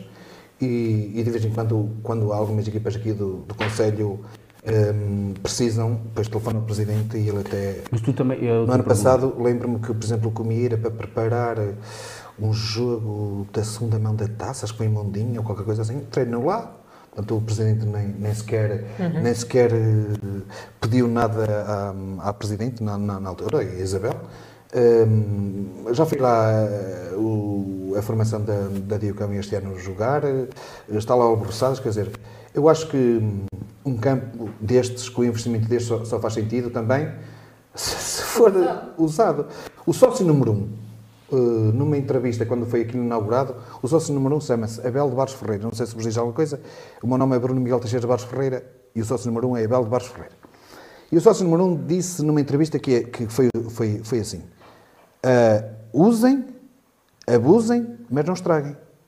Pá, desde, desde que seja para não estragar, toda a gente é bem-vinda àquele campo, porque foi com dinheiros do, do, do públicos que se fez aquele investimento. Então aquilo é para usar. Aquilo é para abusar, não é para estragar. Muito bem. A outra pergunta. Tu, tu não estavas também na formação da Dilcão? Ou eu estou eu, a dizer aqui alguma. Não, eu estou, eu estou, eu estou no, no, no... Não, só estou a perguntar porque eu sabia que ele estava. É, eu, estou, eu estou também na, a ajudar na coordenação da, da, da, da. Ah, ok. Um, tu estás ligado à formação ainda? Estou, ligado, estou ligado à formação, sim, estou ligado à formação. Um, nós temos tanta falta de de, de, de pessoal. É, é, é, Porquê que eu estou ligado à Diocão? Os meus filhos jogam na Diocão, os dois. Tenho dois, dois rapazes, um, um nascido em 2008, outro nascido em 2007, uh, eh, e estão lá a jogar. Este ano jogaram no sub-16 da Diocão, os dois juntos. Um, ehm, e eu, a determinada altura, os meus filhos, um, uh, eh, no sub-12, no sub principalmente o mais velho, uh, sentia que aquilo não estava bem. Então o treinador foi, foi embora, foi convidado para ir o treinador junto para, não sei se foi para o Sinfãs ou para o Resende, qualquer coisa assim. E eu telefonei ao diretor e voluntariei-me, eu voluntariei-me para treinar aquela equipa um, uh, eh, porque eles precisavam de, de, eles precisavam de, de, de serem, ser-lhes incutido outro tipo de. Por exemplo, a intensidade, para mim, é fundamental no, no, no jogo. E, de repente, nós vemos-nos aqui com, com, uma série de, de, treinadores agarrados a livros, os eu os catedráticos da, da bola, que, que, que, depois vão para o campo e, e não têm. Há qualquer coisa que lhes falha ali. Portanto, têm muito conhecimento, têm muito estudo, eh, fizeram estudos, provaram isto cientificamente, provaram aquilo, fizeram teses, fizeram isto, fizeram aquilo, artigos científicos, e depois vamos para o campo e não temos nada. E eu, se me permite, vou fazer aqui uma, uma, uma ressalva que é o seguinte. Eu tenho aqui a classificação de, de, de, deste ano. Para já, quero parabenizar todos um, ehm, pelas, pelas, pelas, pelo seu trabalho, pelas equipas que apresentaram e até pela, uh, de alguma forma, uh, aquilo que, que, que, se traduziu na, na, na, classificação. Uns mais, outros menos, mas as coisas correm bem, as coisas correram mal. Uma coisa. Uh, dá, uns anos, dá uns anos para cá, por exemplo, o, o, o Vila Pouca, e, e eu quero dar, eu não conheço o Presidente, mas quero dar os parabéns por ter escolhido o Armando este ano. O Armando, uh, uh, se calhar, não, não, é um catedrático de futebol. O Armando, se calhar, não é aquele estudioso do futebol. O Armando, se calhar, não, nunca publicou nenhum artigo científico. Mas o Armando acaba por ficar em, em quinto lugar. Se calhar, uma das, uma, uma das melhores classificações que o Vila Pouca teve nos últimos anos. E o Armando eh, fez um excelente trabalho como homem de quê? O homem de campo. E para mim isto faz todo sentido. Assim como fez o, o, o Tiago uh, do, do, do, do, Abambres e assim como fez também o, o Justino, no, no, que tu já referiste aqui tantas vezes, o Justino na, no Santa Marta. Ou seja, são homens de experiência, homens de campo, e que finalmente alguém abriu os olhos a nível distrital e disse assim: não, nós precisamos aqui de alguém diferente. Alguém que, que, nos, que, nos, que nos traga outro tipo de, de, de, de, de experiência. Portanto, isto, é, para mim, é, é, é, fundamental. É juntar útil ao agradável. Nós podemos ter sempre conhecimento acoplado ao futebol, mas esse conhecimento não vai a lado nenhum se nós não tivermos o rigor, se não tivermos o trabalho, se não tivermos a experiência, se não tivermos a ratice, se não tivermos, se não compreendermos a cultura do clube e a cultura daquele povo em que está inserido o clube, isto depois eh, vai nos minar o trabalho. E aquilo que, que, que ficou bem patente este, este ano foi eh, a questão do, do, do Armando e do, e, do, e, do, e do Justino, que fizeram excelentes trabalhos. Com que recursos? É verdade. Com que recursos? Eu sei, e foi por isso, mas isso dá que pensar. E o Tiago, que conseguiu juntar ali um grupo de jogadores e fez, fez, fez uma, uma, uma, bela equipa. Mas também não quero deixar de escurar o, o, o Zé Ribeiro. Eu vou jogar a Murcia. O árbitro diz-nos assim: Ó oh, Mister, os seus coletes não podem ser utilizados no, no, no, no nos suplentes. E eu, até então, mas não tenho outros. Ah, mas eh, desenrasque-se, que não, que não dá, não, que não consigo fazer. Eh, portanto, tem que mudar os coletes, a cor do colete. Ora, quem me foi buscar os coletes não foi um diretor, não foi o, o roupeiro, foi o Zé Ribeiro. E no final do jogo, quem andou a apanhar as bolas foi o Zé Ribeiro e o presidente. Então isto o que é? O catedrático ia fazer isto? Aquele que, que tem aqueles livros todos, aquelas sebentas uh, do Garganta, do Carlos Queiroz e etc., são esses que vão buscar as bolas e vão buscar os coletes para dar aqui ao adversário? Não acredito nisso. Muito bem, Bruno. Muito obrigada por ter vindo. Foi um prazer. O prazer foi meu. E muitas felicidades para o futuro. Obrigado. Vamos fazer um pequeno intervalo e já regressamos. De volta e agora vamos para a rúbrica Ontem e Hoje.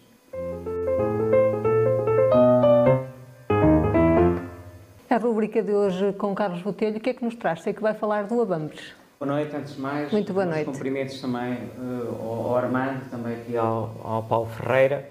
Uh, hoje, efetivamente, uh, a minha a rubrica que hoje trago aqui tem a ver com a Abambres, porque há aqui uma conjugação de duas datas redondas, digamos assim. Este ano a Abambres comemora, em termos de data oficial, 55 anos desde a sua fundação em 1968 e depois, para além disso, temos também a segunda data redonda, que faz precisamente este ano 45 anos eh, que o Abamos alcançou a primeira e, e também única uh, subida, uh, subida ao Campeonato Nacional da Terceira Divisão. Uh, o, o, jogo, o jogo, digamos assim, que catapultou o Abamos para o Campeonato Nacional da Terceira Divisão foi um derby, portanto, um derby local disputado no Dona Maria de Lourdes do Amaral, perante um, um, campo completamente cheio, em que as pessoas, mesmo aqui da cidade, acorreram para, para, para ver esse jogo entre os dois clubes aqui também da nossa cidade. O contra o Barro Latino, exatamente em que o Barro Latino bastava apenas um empate para conseguir a, a, sua quarta subida ao Campeonato Nacional da Terceira Divisão, onde tinha, onde tinha estado já na época 61, 62, na época 74, 75 e também na época 76, 77. Mas eh, ao perder esse jogo no Dona Maria do Urdos do Amaral com o Abambres, acabou por ser a equipa abambrina, digamos assim, a ascender ao Campeonato Nacional da Terceira Divisão. Curiosamente, no ano é, em que o Sport Clube Vila Real fez um trajeto contrário, ou seja, estava na segunda divisão nacional e baixou à terceira divisão nacional, o que, o que levou a que depois, na temporada seguinte, 78-79, se viessem a cruzar, digamos assim, pela primeira vez na sua história, em termos oficiais, séniores no mesmo campeonato. Uh, recordo principalmente na, na temporada em que vamos ter na terceira divisão nacional, na época 78-79, tive a oportunidade de ver alguns jogos lá em Abambres, até porque o, o calendário foi feito de, de modo a que uh, não, se, não jogassem os dois ao mesmo tempo em casa e, portanto, quando o Vila Real ia jogar fora, o Abambres jogava em casa. E, e, nessa altura eu andava ainda na escola primária e o meu pai muitas vezes uh, levava-me a ver os jogos Abambres quando o Vila Real... Pagava-se bilhete?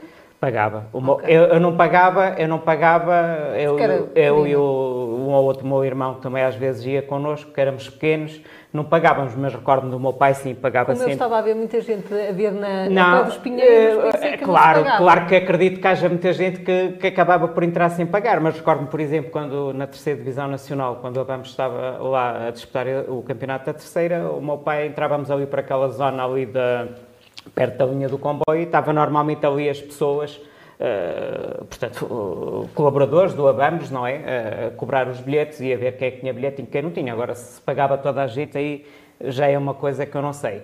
E estava eu então a dizer, recordo-me de ver alguns desses jogos. O Abamos tinha uma equipa essencialmente de jogadores locais. Recordo-me de alguns nomes, ainda há bocado eu estava ali a comentar com o Armando, até porque o Armando também conhece, conhece perfeitamente, conhecia e conhece essa realidade. O, o, jogador, o treinador e o jogador era o Armando Carvalho, que tinha curiosamente passado uns anos antes também no Sport Clube Vila Real, foi um, um grande jogador. Mais conhecido pelo AC. Exatamente, eh, mais conhecido como o AC. Eh, era jogador-treinador, tinha o guarda-redes, recordo-me que era o Ernesto, que foi, que foi contínuo do, do, do liceu, depois tinha o Diniz, trabalhava na farmácia Almeida, um dos Camilos trabalhava na farmácia, na época, penso que na Batista, não era? Exatamente. Uh, tinha o Fausto, que depois veio para o Sport pela Vila Real no ano seguinte, tinha o Laranjo, tinha o... Pronto, tinha uma série de jogadores que... E, e batiam-se bem, porque eu recordo por exemplo, uh, e, e, curiosamente, alguns jogos que lá fui ver, o Abamos estava sempre a ganhar, começava sempre a estar a ganhar e depois por qualquer motivo, acabava quase sempre por perder. Eu recordo que o primeiro jogo que lá fui ver foi logo na terceira ou na quarta jornada, que foi contra o Tirsense, e jogava Armando no Tirsense o guarda-redes José António, que jogado aqui no Vila Real três temporadas uh, anteriores, e lembro que o pessoal estava atrás da baliza a, a brincar com ele, e ele, pronto, na, naquela... Tinha, tinha, tinha a particularidade de, de pôr a bola de, uma baliza Sim, sim, tinha um pontapé muito forte, e jogava sempre com aquelas caneleiras no, nos joelhos e tudo mais. E, e, e, portanto, eu recordo de bons jogos lá, por exemplo, o Bragança, o Bragança que foi o, o, o clube que acabou por ganhar a série, uh, aliás, foi o primeiro ano que o Bragança ascendeu à segunda divisão nacional. Recordo de, de, de, ir lá ver esse jogo também à Vamos.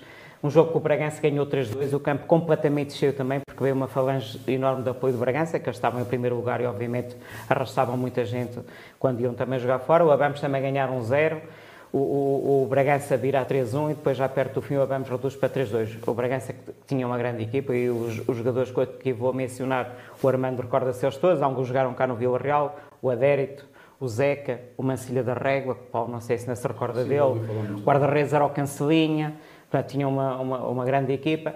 E curiosamente, naqueles, no único jogo que eu fui à Abamos e que eu não estava pelo clube visitado, mas pelo clube visitante, que foi contra o Sport Clube Vila Real. Há um empate 0-0. Recordo-me de, um, de um, jogo em que o Vila Real dominou quase o princípio ao fim, até porque nessa época o Vila Real, como eu disse, portanto, o Vila tinha baixado em 78 novamente à terceira divisão e estava a lutar por a subida e lutou até perto do fim, até três jornadas do fim. Penso que o terreno estava muito pesado nesse jogo, estava um dia de inverno. Aliás, o jogo foi adiado. Foi adiado houve, houve, houve, houve, um jogo que jogaram 15 ou 20 minutos, o jogo adiado. depois foi adiado Exatamente. por causa precisamente do mau tempo e voltou ao início, portanto voltou Exatamente. a começar do, do zero, digamos assim. Recordo-me do campo estar completamente cheio, recordo-me do Vila Real uh, a, a, massacrar, como se costuma dizer na gíria. Recordo muito do Armando Carvalho, precisamente, a jogar a, a, como defesa, que era o lugar dele, que ele já fazia quando teve cá no Vila Real de central, a tirar muitas bolas de cima da linha. E curiosamente, quase no último lance do jogo, o Abamos num contra-ataque, estava o guarda-redes do Vila Real, era o Fontinha, porque nesse jogo o Valério, ou por castigo ou por lesão, não me recordo, não jogou, jogou o Fontinha, e o Abamos quase no fim, quase marcava. Portanto, o Fontinha fez uma defesa extraordinária para canto, portanto, e acabou por, por manter aquele 0-0. Uh, depois, na segunda volta, o, o jogo entre o Vila Real, o derby entre o Vila Real e o Vamos, não foi no Calvário, porque o Vila Real tinha ficado pelo campo castigado a três ou quatro jornadas de fim, quando fomos ao Prado, que foi o jogo decisivo da não, e, a, não subida do Vila Real para a segunda divisão. Perdemos 2-0 no Prado, houve invasão de campo, o pessoal do Vila Real invadiu o campo. Desculpa interromper, nesse jogo o guarda-redes titular era o Valério e quando vamos jogar ao, ao, ao, ao Prado, que era um jogo decisivo, Sim, foi um jogo foi decisivo. Salvo perdemos 2-0 e o Valério chegou à, ao Presidente do Real e exigiu mais que era o Ceramilker exigiu, exigiu mais dinheiro para ir jogar, o Villarreal não lhe deu e ele simplesmente não foi jogar e quem fez esse jogo foi o Fontinha. Sim, uh, e, e, pronto, e, e, o campeonato acabou precisamente com o Vila Real. O Vila Real depois, como eu estava a dizer, ficou com os últimos dois ou três jogos, penso que dois, eh, foi jogar a Constantin, utilizou o campo do Constantin porque não podia utilizar aquele campo de Calvário por castigo e precisamente depois do último jogo perdeu. ganhou o Vila Real 1-0, um gol de penalti do, do Gilberto, Gilberto, que já morreu, que em Vila Pouca, não é? Eh, foi ele que marcou o gol da vitória do Vila Real, depois em Constantino. Pronto, o Abambos, eh, o Abambos tem a curiosidade de não ter perdido no Prado, onde o Vila Real perdeu e o Prado subiu, porque foi Bragança e Prado Sim. que subiram nessa na segunda divisão nacional. O Abambos foi lá e empatou no Prado. Ah, e o Vila Real não conseguiu. Eh, estava também o Mondinense nessa época na divisão nacional. O Abamos e o Mondinense acabaram por descer novamente depois ao, ao Campeonato Distrital. Pronto, eu por isso mesmo é que, uh, fazendo a agregação aqui destas duas datas, que acabam por ser eh, datas redondas, portanto, os 55 anos da fundação do, do Abamos Sport Clube e também do, de, dessa data histórica, de, também de 45 anos do, do Abamos ter eh, subido a única vez ao Campeonato Nacional da Terceira Divisão. Portanto, eu, recordei, eu lembrei-me de trazer aqui esse breve apanhado do, do, do, de um clube que acaba por ser um clube importante na nossa sociedade, embora sendo um clube mais conhecido muitas vezes pela área da formação mas uh, tem, tem séniores e há muitos anos que o Abamos participa também nos campeonatos distritais da nossa associação. Curiosamente, há bocado estava a dizer ao Armando que o Abamos, embora tendo sido fundado em, em 68, o Abamos não participou logo em campeonatos. Aliás, o Abamos tem a primeira equipas de futebol juvenil, aliás, é campeão distrital de juvenis duas épocas seguidas, em 73, 74 e 74, 75, e se não estou em erro, a primeira equipa que teve de séniores foi em 76, 77, ou seja, 76, 77, na segunda participação que faz no campeonato distrital uh, sénior, digamos assim, é campeão distrital e ascende. Quer dizer que a formação funcionou bem? Sim, uh, alguns dos jogadores que lá tinha tinham passado antes por, por, por a formação, que eu já vi equipas uh, antigas, digamos assim, dessas equipas que foram campeões distritais do ABAM 73, 74 e 74, 75, alguns jogadores são, está, já estavam lá também nessa, nessas muitos, equipas do Abamos. E muitos eram do Vila Real. Sim, sim, claramente. Do, dos Júniores. Sim, é, até porque, há, aliás, até porque a primeira vez, logo desde a primeira vez em que o Abamos eh, participa no Campeonato Nacional da primeira divisão dos Júniores, que é 78, 79, já lá, já lá estavam a jogar muitos jogadores aqui de, sim, da sim, cidade, sim, digamos assim, porque ainda hoje isso se passa aqui nos clubes de Vila Real. O Diocão, se estiver no Nacional dos Juvenis, os miúdos, claro, querem jogar para, para o Nacional. Se for o Vila Real, vão para o Vila Real. Se tiver o Abamos, vão para o Abamos. Isso já nessa altura era assim, já. entre o, com o Vila Real e com o Abamos. Já não tanto o Barro Latino, porque, pelo menos do meu tempo, o Barro Latino em camadas jovens nunca teve, nunca vi o Bairro Latino a jogar nacionais, nunca por exemplo, de camadas jovens, isso nunca vi. Armando, algum comentário a este Não, foi bom, foi bom recordar o, algumas coisas que já me ia esquecendo. O Botelho faz, faz sempre questão de relembrar e, e o pormenor que eu pensei que o Abamos, quando tivesse iniciado a, a sua atividade, pensei que os sénios tinham, não, não.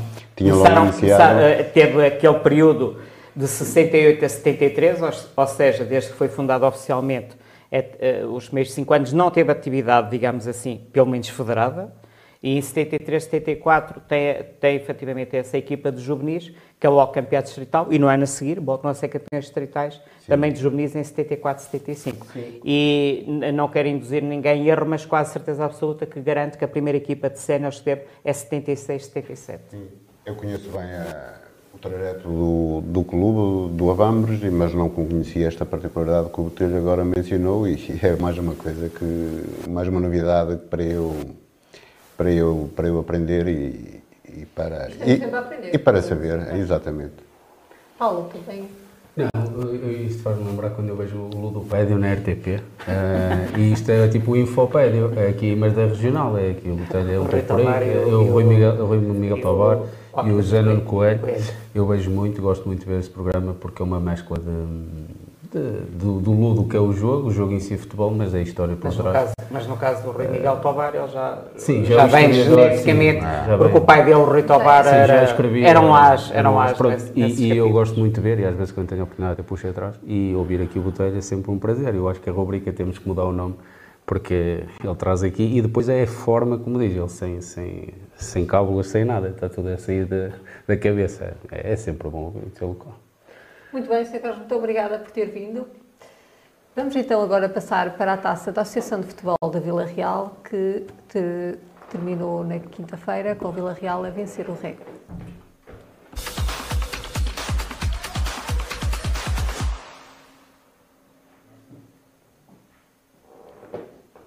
Vamos passar então para a conferência de imprensa no final do jogo, que o Vila Real venceu por 2-1.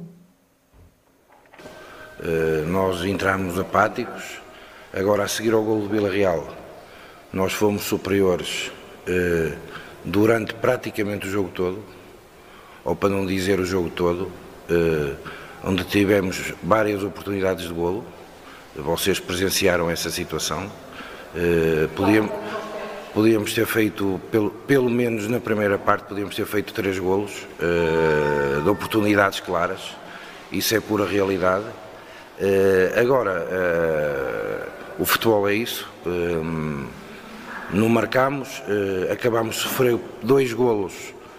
já falei do primeiro, o segundo também bastante consentido da nossa parte, fácil demais.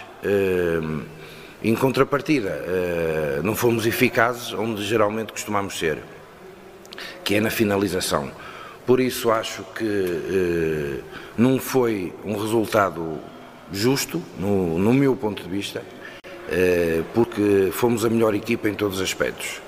Eh, em relação a outra situação que eu tenho que abordar, a arbitragem, que não tenho que ter problemas de falar da arbitragem, porque as pessoas não têm que ter problemas de falar da arbitragem, e o ser António Moreira hoje não vai dormir consciência tranquila não vai dormir consciência tranquila.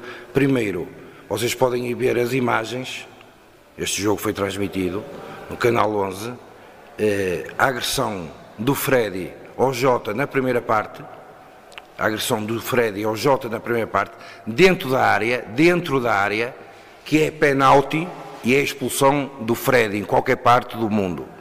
Depois, temos na segunda parte outro lance com o Gustavo dá a mão dentro da área, penalti em qualquer parte do mundo.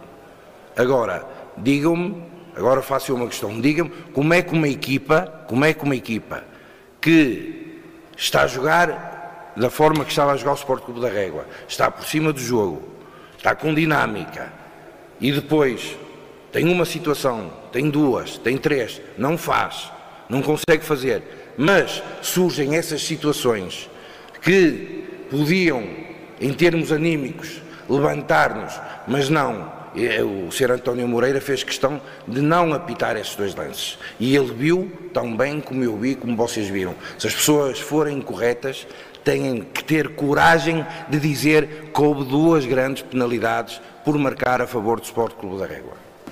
Normalmente quando, quando perdemos temos sempre, temos sempre algo que, que, que, mencionar, mas acho que não, acho que o jogo, toda a gente viu o jogo, foi um jogo disputado, bem disputado por ambas as equipas, mais duro, menos duro, mas é uma final é mesmo assim. Há sempre lances duvidosos, mas isso acho que faz parte do jogo, acho que o árbitro teve, controlou o jogo, que era, que era, que era o mais importante. Agora não senti nada disso. Uh, acho que o jogo foi, foi, foi bem disputado e, como eu disse, a equipa vencedora foi o Vila Real e com, com, com méritos. Esta final da taça foi um culminar de uma, de uma grande época. Acho que já a subida da divisão, que era o grande objetivo principal da época, com, com, com esta final, com, com esta conquista, acho que é um culminar, acho que é um grande trabalho. De, de, dos meus jogadores. Uh, como eu sempre disse no início, era, ia ser uma época difícil, no sentido de que víamos do Campeonato de Portugal adaptar a, à Distrital aqui de Vila Real, que às vezes parece fácil, mas não é, e, uh, e os jogadores interpretaram da melhor forma ao longo da época esse sacrifício, esse compromisso que, que eu sempre pedi, e eles estão mais de parabéns. E este foi um pouco o culminar esta, esta, esta vitória da, da taça, que sabemos que era um jogo difícil, sabemos que é um jogo 50-50, e, hum, mas foi mais que justo, acho que a vitória se ajusta bem ao Vila Real e eles estão de parabéns. E aqui provou-se mais uma vez aquilo que tem dito ao longo da época, que entrar a vencer cedo, enfim, tem bons resultados no fim, não é? Sim, é verdade. Sim, é verdade que entrando a ganhar eh, desbloquear esse jogo, que normalmente às vezes tínhamos essa dificuldade quando desbloqueávamos, uh, sabíamos que éramos muito mais fortes, tínhamos muito mais controle de jogo. Uh, um gol logo inicial uh, numa final, não é para mais numa final, porque há sempre nervosismo de, de, de, ambas as partes. E um gol logo no início assim que vem tranquilizar, depois fizemos o segundo ainda na primeira parte. E a equipa assim que foi aos poucos foi estabilizando mas sabíamos que era um jogo numa área da outra. Uh, o Régua também teve oportunidades para, para, para reduzir, mesmo no, no, no, na primeira parte, não conseguiu reduzir. Nós, na segunda parte, entramos bem, tivemos uma oportunidade flagrante do Júnior que podia matar o jogo aí, que era o 3 e acho que o jogo ficava finalizado demos um pouco de vida com, com, com o golo deles, mas depois acho que a equipa soube, soube aguentar bem, uh, viu-se viu uma equipa experiente e, como eu disse, a vitória acho que se ajusta bastante bem ao Vila Real. Gostava de ficar, gostava de ter um projeto, gostava de ter um projeto hum, que fosse uh, como o deste ano, uh, pegar de início, um projeto que foi tentar ganhar tudo, Uh, agora, uh, não o conseguimos, mas são sempre projetos aliciantes. Uh, eu sou, eu, ao longo da minha vida como treinador, foi sempre nesses patamares que andei. Andei sempre em equipas na, na, na parte de cima da tabela classificativa, por isso eu aceitar qualquer tipo de projeto, seja do Sport Clube da Régua ou seja de outra, de outra instituição qualquer, é sempre com um projeto de, de, de subida ou com um projeto muito ambicioso. Uma coisa é certa, estou, estou agradecido ao clube, isso estou, principalmente ao Presidente e ao Carlos Manuel, que foram as pessoas que, que, que fizeram força de eu estar aqui, e isso agradecido estou e vou estar sempre. Agora, o futuro nunca se sabe, hoje podemos estar, amanhã não podemos estar, mas acima de tudo, com o Vila Real eh, que é o mais importante é a instituição Vila Real, o resto depois é o de menos.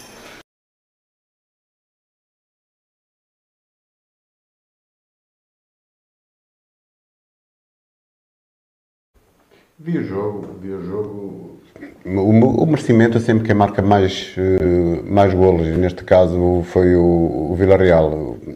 Foi uma final de taça muito bem disputada, penso que duas boas equipas que se apresentaram no Municipal de, de Vila Pouca já se previa que ia ser um jogo muito equilibrado, só que o Real entrou, entrou muito bem no jogo, fez um, um golo logo nos primeiros minutos pelo Simãozinho, um grande golo de pé esquerdo.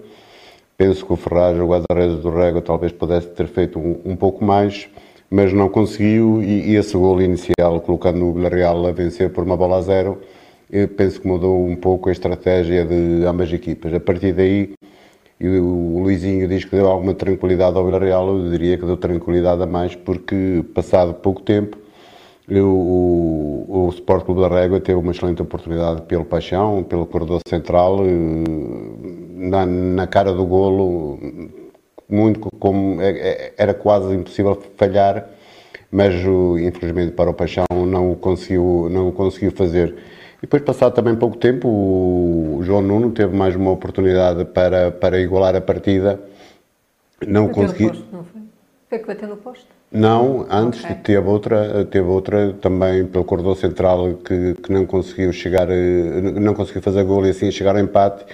Mas o que se via era um Rega muito mais dinâmico, muito mais uh, proativo, o Villarreal muito encolhido no seu meio campo também o, o Rego, através do Zamote e do Paiva, muito bem no meio campo. Penso que o meio campo do, do Sport Clube da Régua superiorizou-se muito cedo ao meio campo do Sport Clube da Real e isso trouxe alguns calafrios para a equipa do, do Villarreal.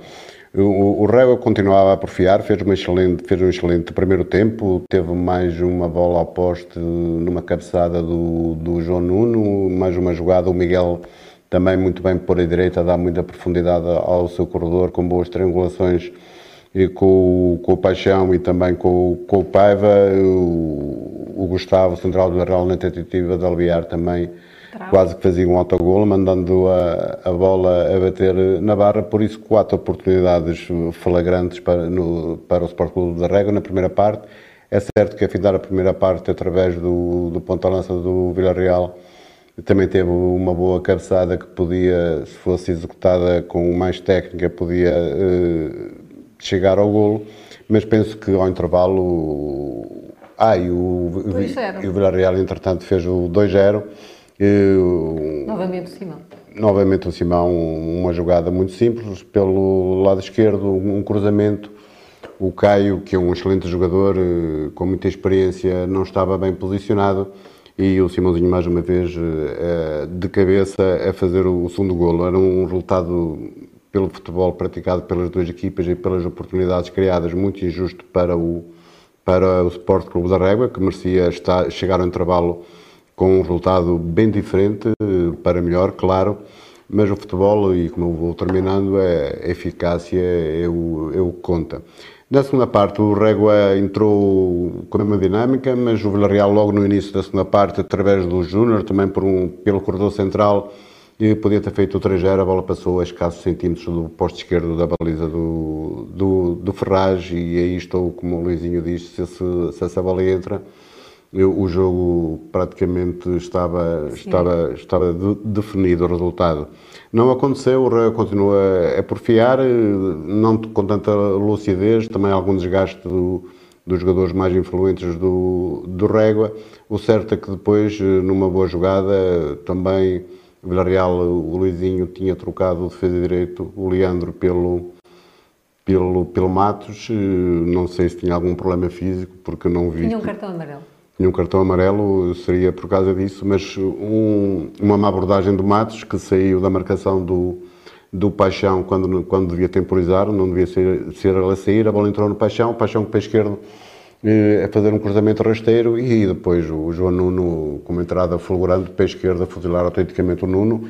E aí o Villarreal penso que tremeu porque viu que o Régua estava mais forte no jogo, tinha reduzido a vantagem e, e esperava-se que o Régua, pelo que estava a fazer durante, durante o jogo, pudesse chegar à igualdade. A partir daí, penso que o jogo teve muitas paragens, ficou um pouco mais conflituoso, apesar de ainda faltar algum tempo para o fim.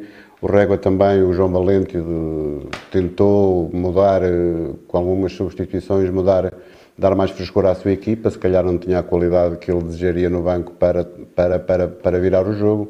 O certo é que o, o Régua também foi perdendo alguma clarividência, o Villarreal foi-se defendendo, jogadores muito, muito, experientes. Em relação à grande penalidade, e eu vou ser justo, eu vou, é a minha consciência, eu tenho que dizer a verdade. Eu não consigo uh, descortinar se é penalti ou não. Terei que ver, eu só vi também na altura, quando estava a, a, a dar a transmissão, o que eu reparei foi que o, que o árbitro teve uma pequena hesitação entre apitar para grande penalidade ou deixar seguir. Eu, em consciência, não consigo avaliar esse lance, se era grande penalidade ou não. Acredito, pelo que diz o treinador do Régua, João Valente, e por algumas pessoas também que eu, que eu, entretanto, fui falando que foi grande penalidade mas eu em consciência eh, não o poderei dizer, não por ser de Vila Real e ser a favor do Régua, porque quem me conhece sabe que se eu tivesse visto que fosse grande qualidade eu estaria a dizê-lo, mas tirando isso o Vila Real depois jogou em transição, tentou apanhar o Régua desequilibrado, não, não tinha jogadores para isso, precisava de jogadores no meio campo que tivessem mais bolas, jogadores mais rápidos na frente para, para chegar ao terceiro golo e o Régua foi-se valendo depois das bolas paradas e quase no último lance do, do, jogo, através do Dani, numa cabeçada ao segundo, ao segundo pau, podia ter feito o empate. Por isso, penso que foi uma exibição do Villarreal fraca eh, para uma final com esta exigência. É certo que esteve sempre a ganhar e se calhar mentalmente o, mesmo que o, que o, treinador não queira, o, os jogadores baixam um pouco o bloco para defender porque estão a ganhar. O certo é que o Rega fez uma excelente primeira parte. Penso que os reguenses, os sócios e adeptos, não devem estar tristes, não, não devem estar eh, desiludidos porque fizeram um grande jogo. O João Valente tudo fez eh, para, em termos de montar a sua equipa para ganhar esta taça. Os jogadores eh, foram, estiveram muito bem taticamente e tecnicamente, tiveram oportunidades de golo, foram no jogo jogado melhores que o Villarreal. E infelizmente para o Régua os jogos eh, definem-se na eficácia na finalização. E aí o Régua foi inferior ao Villarreal, por isso a taça ficou com o Sport Clube Villarreal. Quanto à arbitragem, é, é claro que este árbitro tem qualidade, na minha, na minha opinião, e, tecnicamente eu diria que foi uma arbitragem positiva, disciplinar, disciplinarmente penso que cometeu também alguns erros, não foi uma arbitragem ao nível da qualidade deste árbitro, os jogadores na parte final complicaram um pouco, mas penso que podia ter feito bem melhor e eu estou a dar de barato que a grande penalidade não tenha existido, porque se a grande penalidade de facto existiu e o árbitro não marcou, o árbitro é acabou por ter influência no resultado. Mas eu gostava de dizer, os adeptos do Régua não levaram a taça, mas podem se sentir orgulhosos porque os seus jogadores tudo deram e mostraram que tinham capacidade para, para vencer esta taça. Em relação ao Villarreal, é, acaba por ser um justo vencedor, eliminou o Mondinense, foi o terceiro classificado, acabou também por vencer o Régua, apesar de no jogo jogado não ter sido mais forte, pelo contrário, por isso parabéns ao Luizinho pela, pela pela taça conquistada, já tinha também dado os parabéns pelo campeonato, e ao João Valente e aos jogadores do Régua, dar-lhe aqui um, umas, umas as felicitações por terem feito um grande jogo, por terem sido em jogo jogado superior ao Vila Real. Pena foi para os argumentos, como eu acabei de dizer, a finalização não ter tanto acerto, porque se isso acontecesse, possivelmente o resultado podia ter sido outro. Muito bem. Paulo Régua merecia mais? Este resultado é um engano para quem viu o jogo. Uh, por várias razões. Mas eu vou começar pela, pelo. Pelo árbitro? Não, não, vou deixar o árbitro para o fim. Vou começar pela, pelas declarações do, do Luizinho. Uh, isto é a minha opinião e não tenho nada contra o Luizinho. Eu acho que nem mesmo ele acredita no que estava a dizer, sinceramente. A dizer que, que foi melhor. Não. Teve a sorte do jogo. Eu acho que em 10 jogos uh, ganharia aquele e, e da forma como foi o jogo Agora, hum, é certo que o Villarreal teve, teve a vencer por duas bolas a zero, mas nunca teve o domínio do jogo. E, vou fazer um pouco também da história do jogo do que fiz, fez aqui o Armando. Uh, entrou muito cedo a vencer o Villarreal. Na minha opinião, o, Francisco é mal batido no gol, até porque eu acho que sofre ali ligeiro desvio na trajetória da bola, o remate do Simãozinho. Acho que bate, não sei se é nas pernas do Francisco ou do Dani e depois sobe, mas eu acho que o Francisco está um bocado adiantado. O Régua nunca se desorganizou, teve sempre um controle do do territorial, teve sempre mais bola, teve sempre mais dinâmica. O Villarreal uh, muito distante da linha ofensiva do meio campo, um jogo muito partido, e o Régua faltou o critério na finalização, é verdade. O Paixão tem uma clara oportunidade de gol, não faz. Uh, a seguir o João também não faz de cabeça. Confesso que, pegando um pouco no que disse o, o, o treinador do Régua, João, não, não vi esse lance em que o, que o João não foi, foi agredido. Se foi ou se não foi, desse lance não vou falar porque não, não tenho conhecimento de causa. Uh, depois o Régua, hum, na minha opinião, também o segundo gol, e muito bem o João Valente, a reconhecer que, além de ter entrado mal na partida, também não tiveram a melhor abordagem defensiva no segundo gol, porque tanto o Miguel, numa primeira fase, sabendo que o André Azevedo é um jogador que provavelmente iria conseguir ganhar a linha de fundo, tem os apoios trocados, e mesmo o Caio está mal posicionado e o Simãozinho, mas mesmo assim eu acho que o Francisco também está um, ligeiramente uns passos à frente, até consegue chegar à bola, porque não é um cruzamento muito alto, mas pronto, acaba por fazer o 2-0. E mesmo assim o Rego ainda teve a oportunidade de bola na trave, teve sempre mais bola. Uh, e estamos a esquecer daqui, além de depois para falarmos no lance de penalti do Gustavo, uh, estamos a esquecer um lance que para mim é capital. O Mica é amarelado aos 15 minutos da partida e aos, aos 55, antes desse lance, eu acho que o Mica tem que ir para a rua com o segundo amarelo. Pelo critério que estava, estava, estava a ter o jogo, o Mica agarrou de forma ostensiva o jogador do Régua no corredor central. Uh, mesmo ele até ficou comprometido, o Mica, e, e o árbitro não, não mostrou o segundo amarelo e depois a facilidade com que expulsou um jogador do banco do Rego com vermelho direto. Não sei o que é que foi dito, mas o que é certo é que foi um jogador do Rego expulso com um vermelho direto. Numa final, uh, um excesso de zelo e tanta, tanta arrogância por parte do Arthur, acho que não fazia todo sentido. Uh, e depois, claro, é, é penalti, claro. Uh, o próprio Gustavo, a expressão corporal, a expressão facial, demonstrou. A bola vai claramente ao, ao, à mão do, do, Não é a bola, ele próprio tem, aumenta a volumetria do seu corpo, aumenta e, e, corta a bola. Conforme disse aqui o Armando muito bem, o árbitro tem uma ligeira hesitação, mas ali ele não pode hesitar. Foi um árbitro que apitou a final de Liga 3, ali não há hesitação, não há VAR, tem que apitar. Uh, em caso de dúvida, não se deve beneficiar quem, uh, quem defende, mas sim quem ataca. Uh, o que é certo é que nunca beneficiou o Sport Clube da Régua em caso de dúvida. Uh, mas mesmo assim o Régua nunca se organizou, foi sempre mais equipa, é certo que o Júnior tem uma oportunidade sim, mas era o único jogador do meio campo que ainda conseguia ter chegado à frente, e também soube depois, à posterior do jogo, que havia jogadores do Vila Real a jogar de forma limitada, o caso do Pietro, que estava, que estava lesionado, um outro jogador.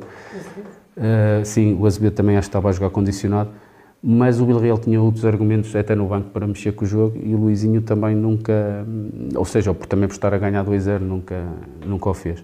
O Rego acabou por, por reduzir, mas lá está. Para mim, o lance capital, antes do penalti, é a expulsão do Mick, e, e depois o, o penalti. E, e, o Régua, quanto a mim, opa, não há vitórias morais, uh, uh, fez um jogo muito melhor, até, digo, até te digo, acima do que eu esperava, porque o Régua tinha ausências de jogadores fulcrais, uh, o caso de Seminário, que tinha visto um vermelho direto e que não pôde jogar a final, não tinha o Montenegro, tinha o Coutinho de, de certa forma limitado, e o que é certo é que também se viu da forma que o João mexeu na, na equipa, meteu o Carlos, que é, que é um lateral de raiz para jogar na frente, e depois acaba por meter o António, que é, acho que é o primeiro ano de sénior, e que também teve muito bem, uh, mas que eram as únicas opções que ele poderia mexer para, para agitar o, o jogo.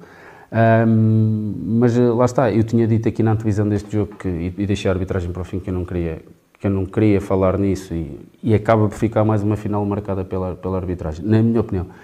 Numa primeira fase, eu, eu pensei seriamente no que iria dizer aqui, não é nada contra o Arte em si, foi um Arte que teve a capacidade de apitar a final da Liga 3 e de forma brilhante o fez.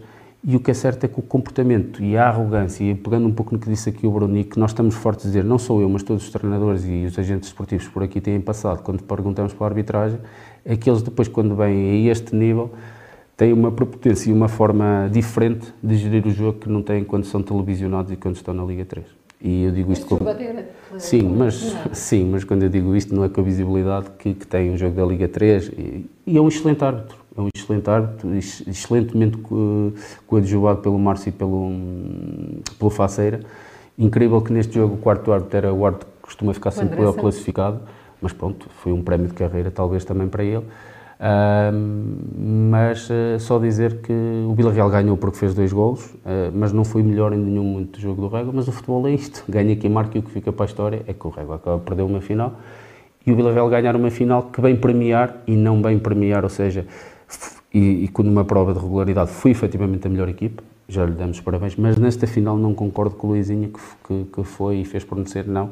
É, isto é como jogar no, no, numa raspadinha, raspares e sair o prémio foi, foi a taça. Porque o resto, daquilo que eu vi o jogo e de que vi a entrega e a capacidade dos jogadores do Reg e a forma como nunca desistiram e a forma como os jogadores do Vila Real estavam tão estavam confiantes porque notava-se pelo resultado, mas nunca sentiram que a final estava a ganho. Uh, e, e, o que é é que tu olhas para, para, para a equipa do Villarreal e parece-me que, que foi um jogo sem ideias. Nunca vi o Villarreal conseguir fazer três passos seguidos e o Régua com uma dinâmica muito interessante no meio campo, com miúdos com muita qualidade. Tem lá um miúdo Francisco que joga com a qualidade que me parece um, um jogador já feito, o próprio Zé Mota, o Paiva, que são jogadores bastante jovens, mas para mim para outros patamares. E depois tínhamos o André, o André Azevedo, que é um jogador claramente diferenciado, que estava limitado porque e mesmo assim acaba por ser decisivo no cruzamento para o gol de Simãozinho. O Simãozinho também é um jogador bastante rotativo, porque, porque o Villarreal tem sido isto ao longo da época e teve a estrelinha de, de campeão. Muito bem. Vamos então agora passar uh, e ver o melhor 11 escolhido pelos nossos comentadores. Eu começava pelo Armando. Armando, o melhor 11 que é que nos podes Olha, adiantar? Muito, muito rapidamente. Foi fácil a escolha? Não, não, claro que não foi fácil e certeza que deixei muitos jogadores eh, de fora com muitas dúvidas minhas porque têm tanta qualidade que não é difícil escolher eh, no meio de tantos jogadores. Para a baliza, apesar do André Ribeiro do Mursa também ser um excelente guarda-redes, ter feito uma boa época e o Capelo de Sabrosa, eu vou escolher o Nuno do, do Villarreal. É certo que em muitos jogos não teve muito trabalho, mas quando o Villarreal precisou dele, ele garantiu alguns pontos ao longo da época, porque esteve sempre muito assertivo nas suas intervenções. Um jogador jovem, já foi meu jogador, o conheço perfeitamente, teve uma evolução fantástica e merece este ano, na minha opinião, ser o guarda-redes eleito. Para a lateral direita uh, tinha o, jogador do Rega, o, Miguel Valot, também fez uma excelente época. Pensei que, ele também foi um jogador na formação, que tinha condições para ir mais longe, uh, previa-lhe um futuro um pouco, um pouco com mais ambição. Certo que por vários fatores não conseguiu, mas este, esta época penso que foi um, uma boa confirmação que ele tem excelente valor mas eu escolhi o Solas porque do, do Vidago, porque o jogador já com mais experiência, também tem sempre, todas as épocas, faz, faz golos, eh, já passou por vários clubes, conheço também perfeitamente, por isso para, para a lateral direita escolhi o, o Solas. Para, para centrais havia, havia muitos jogadores, o Dani do Régua, o Dani do Abamos também, que para mim é um bom jogador, o Fred, apesar de ter muitas lesões pela sua experiência, o Mauro também do Mondim, mas os eleitos, na minha opinião, vai para o Estado de Vila Real pela sua tranquilidade, pela sua experiência, também do Campeonato de Portugal, um jogador muito sóbrio e, e ao seu lado escolho o Adu do Régua, que não terminou, mas para mim é, é um excelente jogador, tem características que eu, que eu adoro e se eu treinasse uma equipa se eu pudesse levar este jogador, levaria-o para todo lado, porque para além de um bom jogador, é, é rápido, vai bem no jogo aéreo, levei o jogo, é claro que também tem um defeito ou outro, mas para mim era, era, era o Adu.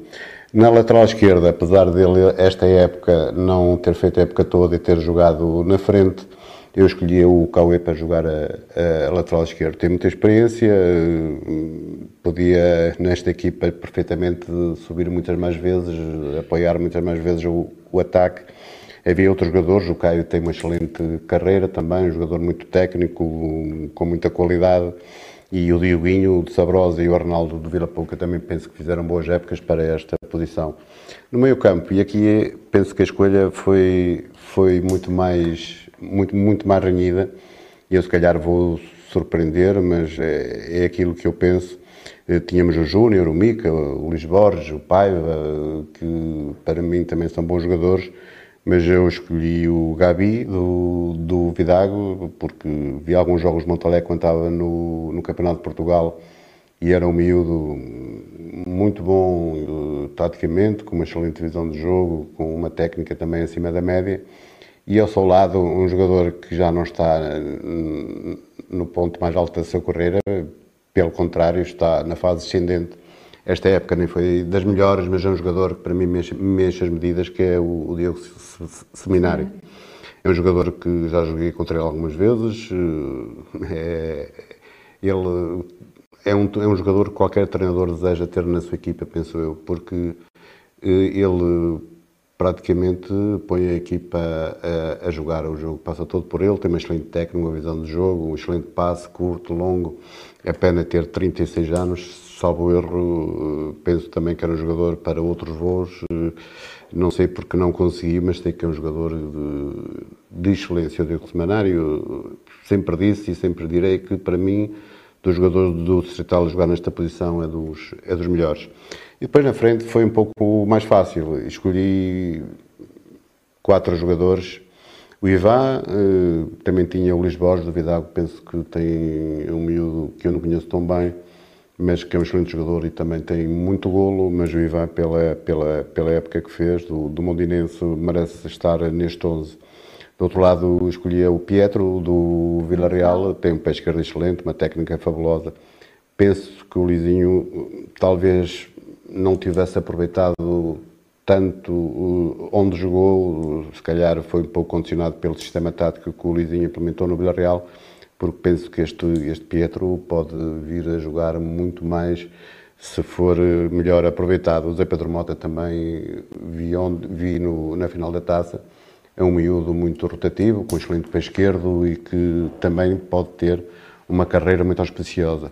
E depois na frente, o João Nuno e o André Azevedo, não só pelos golos que marcaram. O André Azevedo também tem uma excelente carreira, também já jogou em muitos clubes de outras divisões. Este ano provou que, à medida que vai envelhecendo, eh, não tem perdido qualidades. E, João Nuno é, é uma coisa estratosférica no, no nosso distrital, pelos golos que ele marca e pelos pontos que dá à sua equipa. Também tinha o Rony, que é um bom avançado, que podia estar sempre pronto para entrar, e um miúdo que eu também gosto muito, que joga no Abambres, podia ser um pouco mais trabalhado se ele, em alguns aspectos, principalmente na finalização, que é o Miguelito, que também é um miúdo que eu, que eu gosto muito e, e que pode ser aproveitado. Em relação ao treinador, e já agora termino, eh, houve treinadores que fizeram épocas épocas eh, muito boas, fizeram trabalhos eh, muito, com muita qualidade. O treinador do Régua, João Valente, penso desde que pegou, pegou no Régua, eh, perdeu somente com o Villarreal, tem um impacto com o Mondinho, do resto venceu os jogos todos, penso que deu uma lufada. Não é que o Flávio estivesse a fazer uma má época, mas penso que a entrada de João Valente melhorou um pouco o Sport Clube da Régua, o Armando no, no Vila Pouca também fez um bom trabalho, o Justino no Santa Marta, o Tiago Pinto no Abambos também, um treinador muito jovem, mas a mostrar qualidades, mas o, o, o treinador eleito vai, vai para o treinador do Vila Real, o Luizinho, porque muitas vezes não concordando com algumas opções, e a gente percebendo que muitas vezes o Villarreal não tinha exibições condizentes com o valor e com a qualidade individual do seu plantel, o certo é que conseguiu ser campeão, é, na teoria era mais favorito, mas às vezes no campo as coisas complicam-se, ele não deixou que isso acontecesse e também ganhou a taça. É certo que, como já explicamos aqui, o seu adversário, o seu adversário Rega foi superior, mas o certo é que também fez eh, a dobradinha, por isso o Luizinho, com maior ou menor dificuldade, gosta-se mais do jogo que ele implementou no Villarreal ou menos, o, o, os objetivos foram conquistados e isso é o mais importante. No seu ano de estreia como treinador. Exatamente, isso é o mais importante para, para um treinador, é, é conquistar títulos e o Luizinho não deixou nada para ninguém, conquistou os dois que disputou, por isso, sem dúvida alguma, o treinador desta época vai para o Luizinho. Muito bem, Armando. Paulo, muitos jogadores iguais ou nem por isso? Num ou outro, sim. É, é sempre difícil fazer as tons. Eu, eu, eu eu fiz este 11 fundamentalmente se eu fosse o treinador e pela, pela consistência, pela regularidade e pela, pelo aquilo que ainda podem continuar a evoluir e pelo aquilo que podem trazer ao jogo. Há uma outra posição aqui que eu depois também falarei nela, mas quanto ao guarda-redes, não, não há dúvidas que o Nuno, até pelo crescimento que teve enquanto atleta, o guarda-redes Barreal, ao longo da, da sua trajetória enquanto futebolista, um, ano passado viveu na sombra do, do Nené, penso eu. Este ano agarrou bem a titularidade e fez uma época tremenda, defendeu penaltis, deu segurança defensiva à equipa, foi uma figura ímpar do, do, nosso, do nosso campeonato. Se tivesse que, que não escolher o Nuno, escolheria o César de Mondinho, porque é um guarda-redes também muito experiente. Uh, e são dois guarda-redes que, que aportam sempre segurança defensiva e trazem sempre qualidade, quer a nível de, de saber estar no, numa equipa e, na, e, no seu jogo de pés e, e pela sua envergadura. À direita, escolhi o Leandro pela, pela consistência e pela regularidade que apresentou ao longo da época. Uh, também tinha aqui o Miguel do, do Régua, que foi meu atleta na altura, quando eu, quando eu assumi o Santa Marta, ou quando estava com o Rosário, o Santa Marta foi buscar ao Movimento da Beira, ele jogava a extremo, depois começamos a, apostar nele para a lateral. Ele de trás para a frente é muito melhor jogador, só que ele este ano, e é uma pecha, uma coisa que o Miguel tem é que tem algumas lesões a nível muscular que, que o deixam um pouco debilitado, mas é um jogador que se, se não fosse as lesões, claramente estaria a titular neste 11. Agora o Leandro compensa na, na raça, na agressividade, na entrega e foi também decisivo até contra o Mondinense em Mondim, que, que, que, o golo que permitiu que, que o Vila Real estivesse na final. Depois, na dupla de centrais, eh, aqui o Gustavo é, é, conforme disse aqui o Armando, é um jogador claramente diferenciado, é um jogador que já vinha do Campeonato de Portugal, é um jogador que sai quase sempre a jogar, tenta ficar sempre com a bola, lê muito bem o jogo, quer, é forte por cima, é muito bom na antecipação e é rápido. E ao lado, punha um jogador que claramente também é diferenciado. E este ano teve uma ligeira intermitência com uma lesão que, que, que o debolou um pouco, foi o Tuca de Mondim, que é uma figura ímpar do Mondim, mas para mim seria a dupla de centrais. Se tivesse que escolher outra dupla de centrais, uh, passaria pelo Dani do Régua e pelo Márcio de Vila Pouca, que são mais duas figuras que, que fizeram uma época também fantástica. À esquerda, se calhar vou surpreender um pouco, eu escolhi o Tomás, o miúdo que chegou este ano aqui à, à nossa divisão, a informação do, do Futebol Clube Porto, teve nos no Júniores do Rio Ave, ele jogava a extremo, este ano acho que foi uma boa descoberta do Luizinho, quando ele ganha o lugar ao, ao, ao, Paixão, eu acho que é um jogador que trabalhado pode ser um jogador bastante interessante e quiçá até para o ano ajudar o Vila Real. Se não fosse ele, claro, eh, passaria pelo Arnaldo ou pelo Caio, mas essencialmente também pelo Arnaldo, porque acho que também merece, fez uma época muito interessante no Vila Pouco, o Arnaldinho.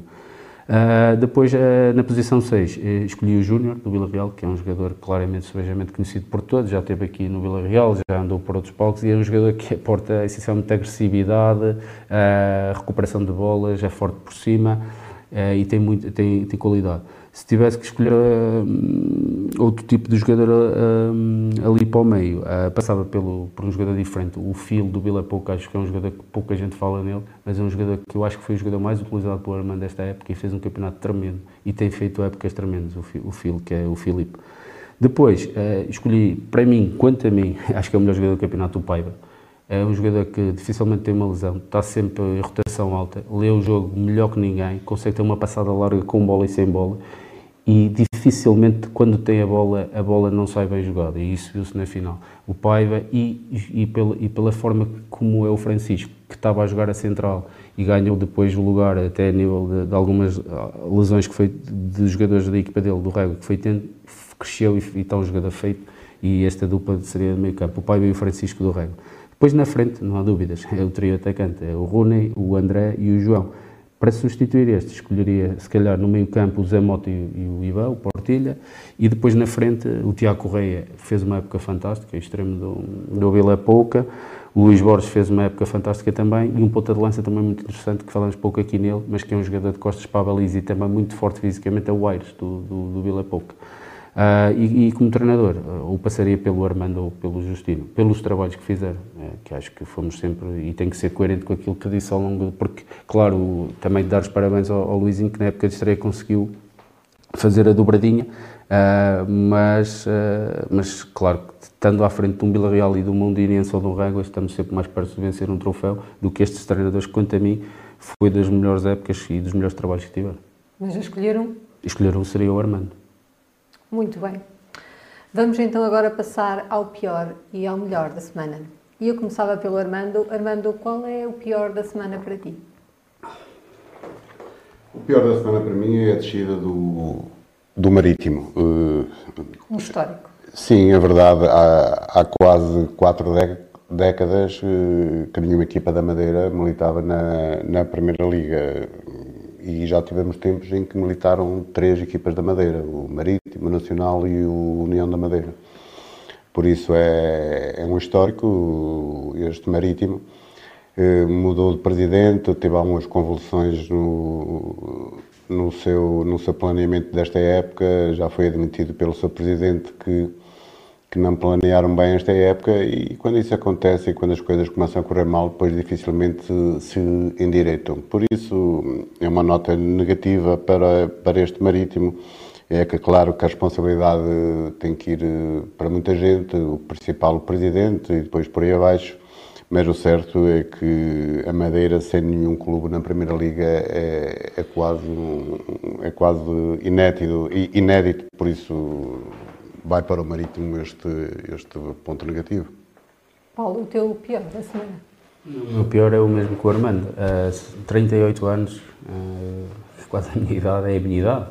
Uh, e eu sempre me habituei a ver o Marítimo na, na, primeira, na primeira divisão, uh, no chamado Velho Caldeirão do, da Madeira. Onde era difícil. Onde era difícil, sim, agora foi, foi reestruturado, mas jogar no, no Estado dos Barreiros na, na Madeira, eu lembro-me de grandes equipas que o Marítimo tinha e era sempre difícil qualquer equipa do, do continente e as chamadas equipas grandes que iam à Madeira, por norma, sentiam dificuldades. Isto também é fruto da, da, mudança de direção. O presidente Carlos Pereira, que era o anterior presidente uhum. e, e, e conhecido por todos na, no arquipélago, uh, acabou por sair da, da direção. Uh, a SAD uh, entrou, penso que Rui Fones, e o que é certo é que, lá está, a mudança de treinadores e esta dança de treinadores e não dar tempo aos treinadores, depois paga-se sempre caro.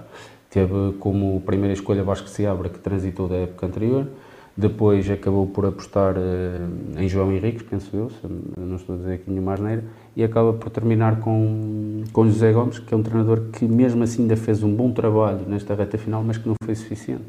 E, e este jogo de, do playoff também teve azar, é certo, teve muito azar, porque foi melhor, foi melhor não foi melhor na, na Reboleira, Uh, conseguiu com o gol de Cláudio Inc na, na, parte final ainda levar a eliminatória aberta e no, nos Barreiros foi muito melhor, mas depois na lotaria dos penaltis e também por falta de, se calhar, por aquilo que foi a época, falta de confiança, falta de muita coisa, ganhou a equipa que teve mais estabilidade ao longo da época, que foi o Estrela, e só aqui uma curiosidade há três anos que, é, que, esta, que este playoff de descida é, é, discutido e há três anos que sobe a equipa, a equipa da, da, segunda, segunda Liga, Liga, e que desce da primeira. Isto, isto, diz muito do que é o mau planeamento destas equipas que acabam por aqui no playoff.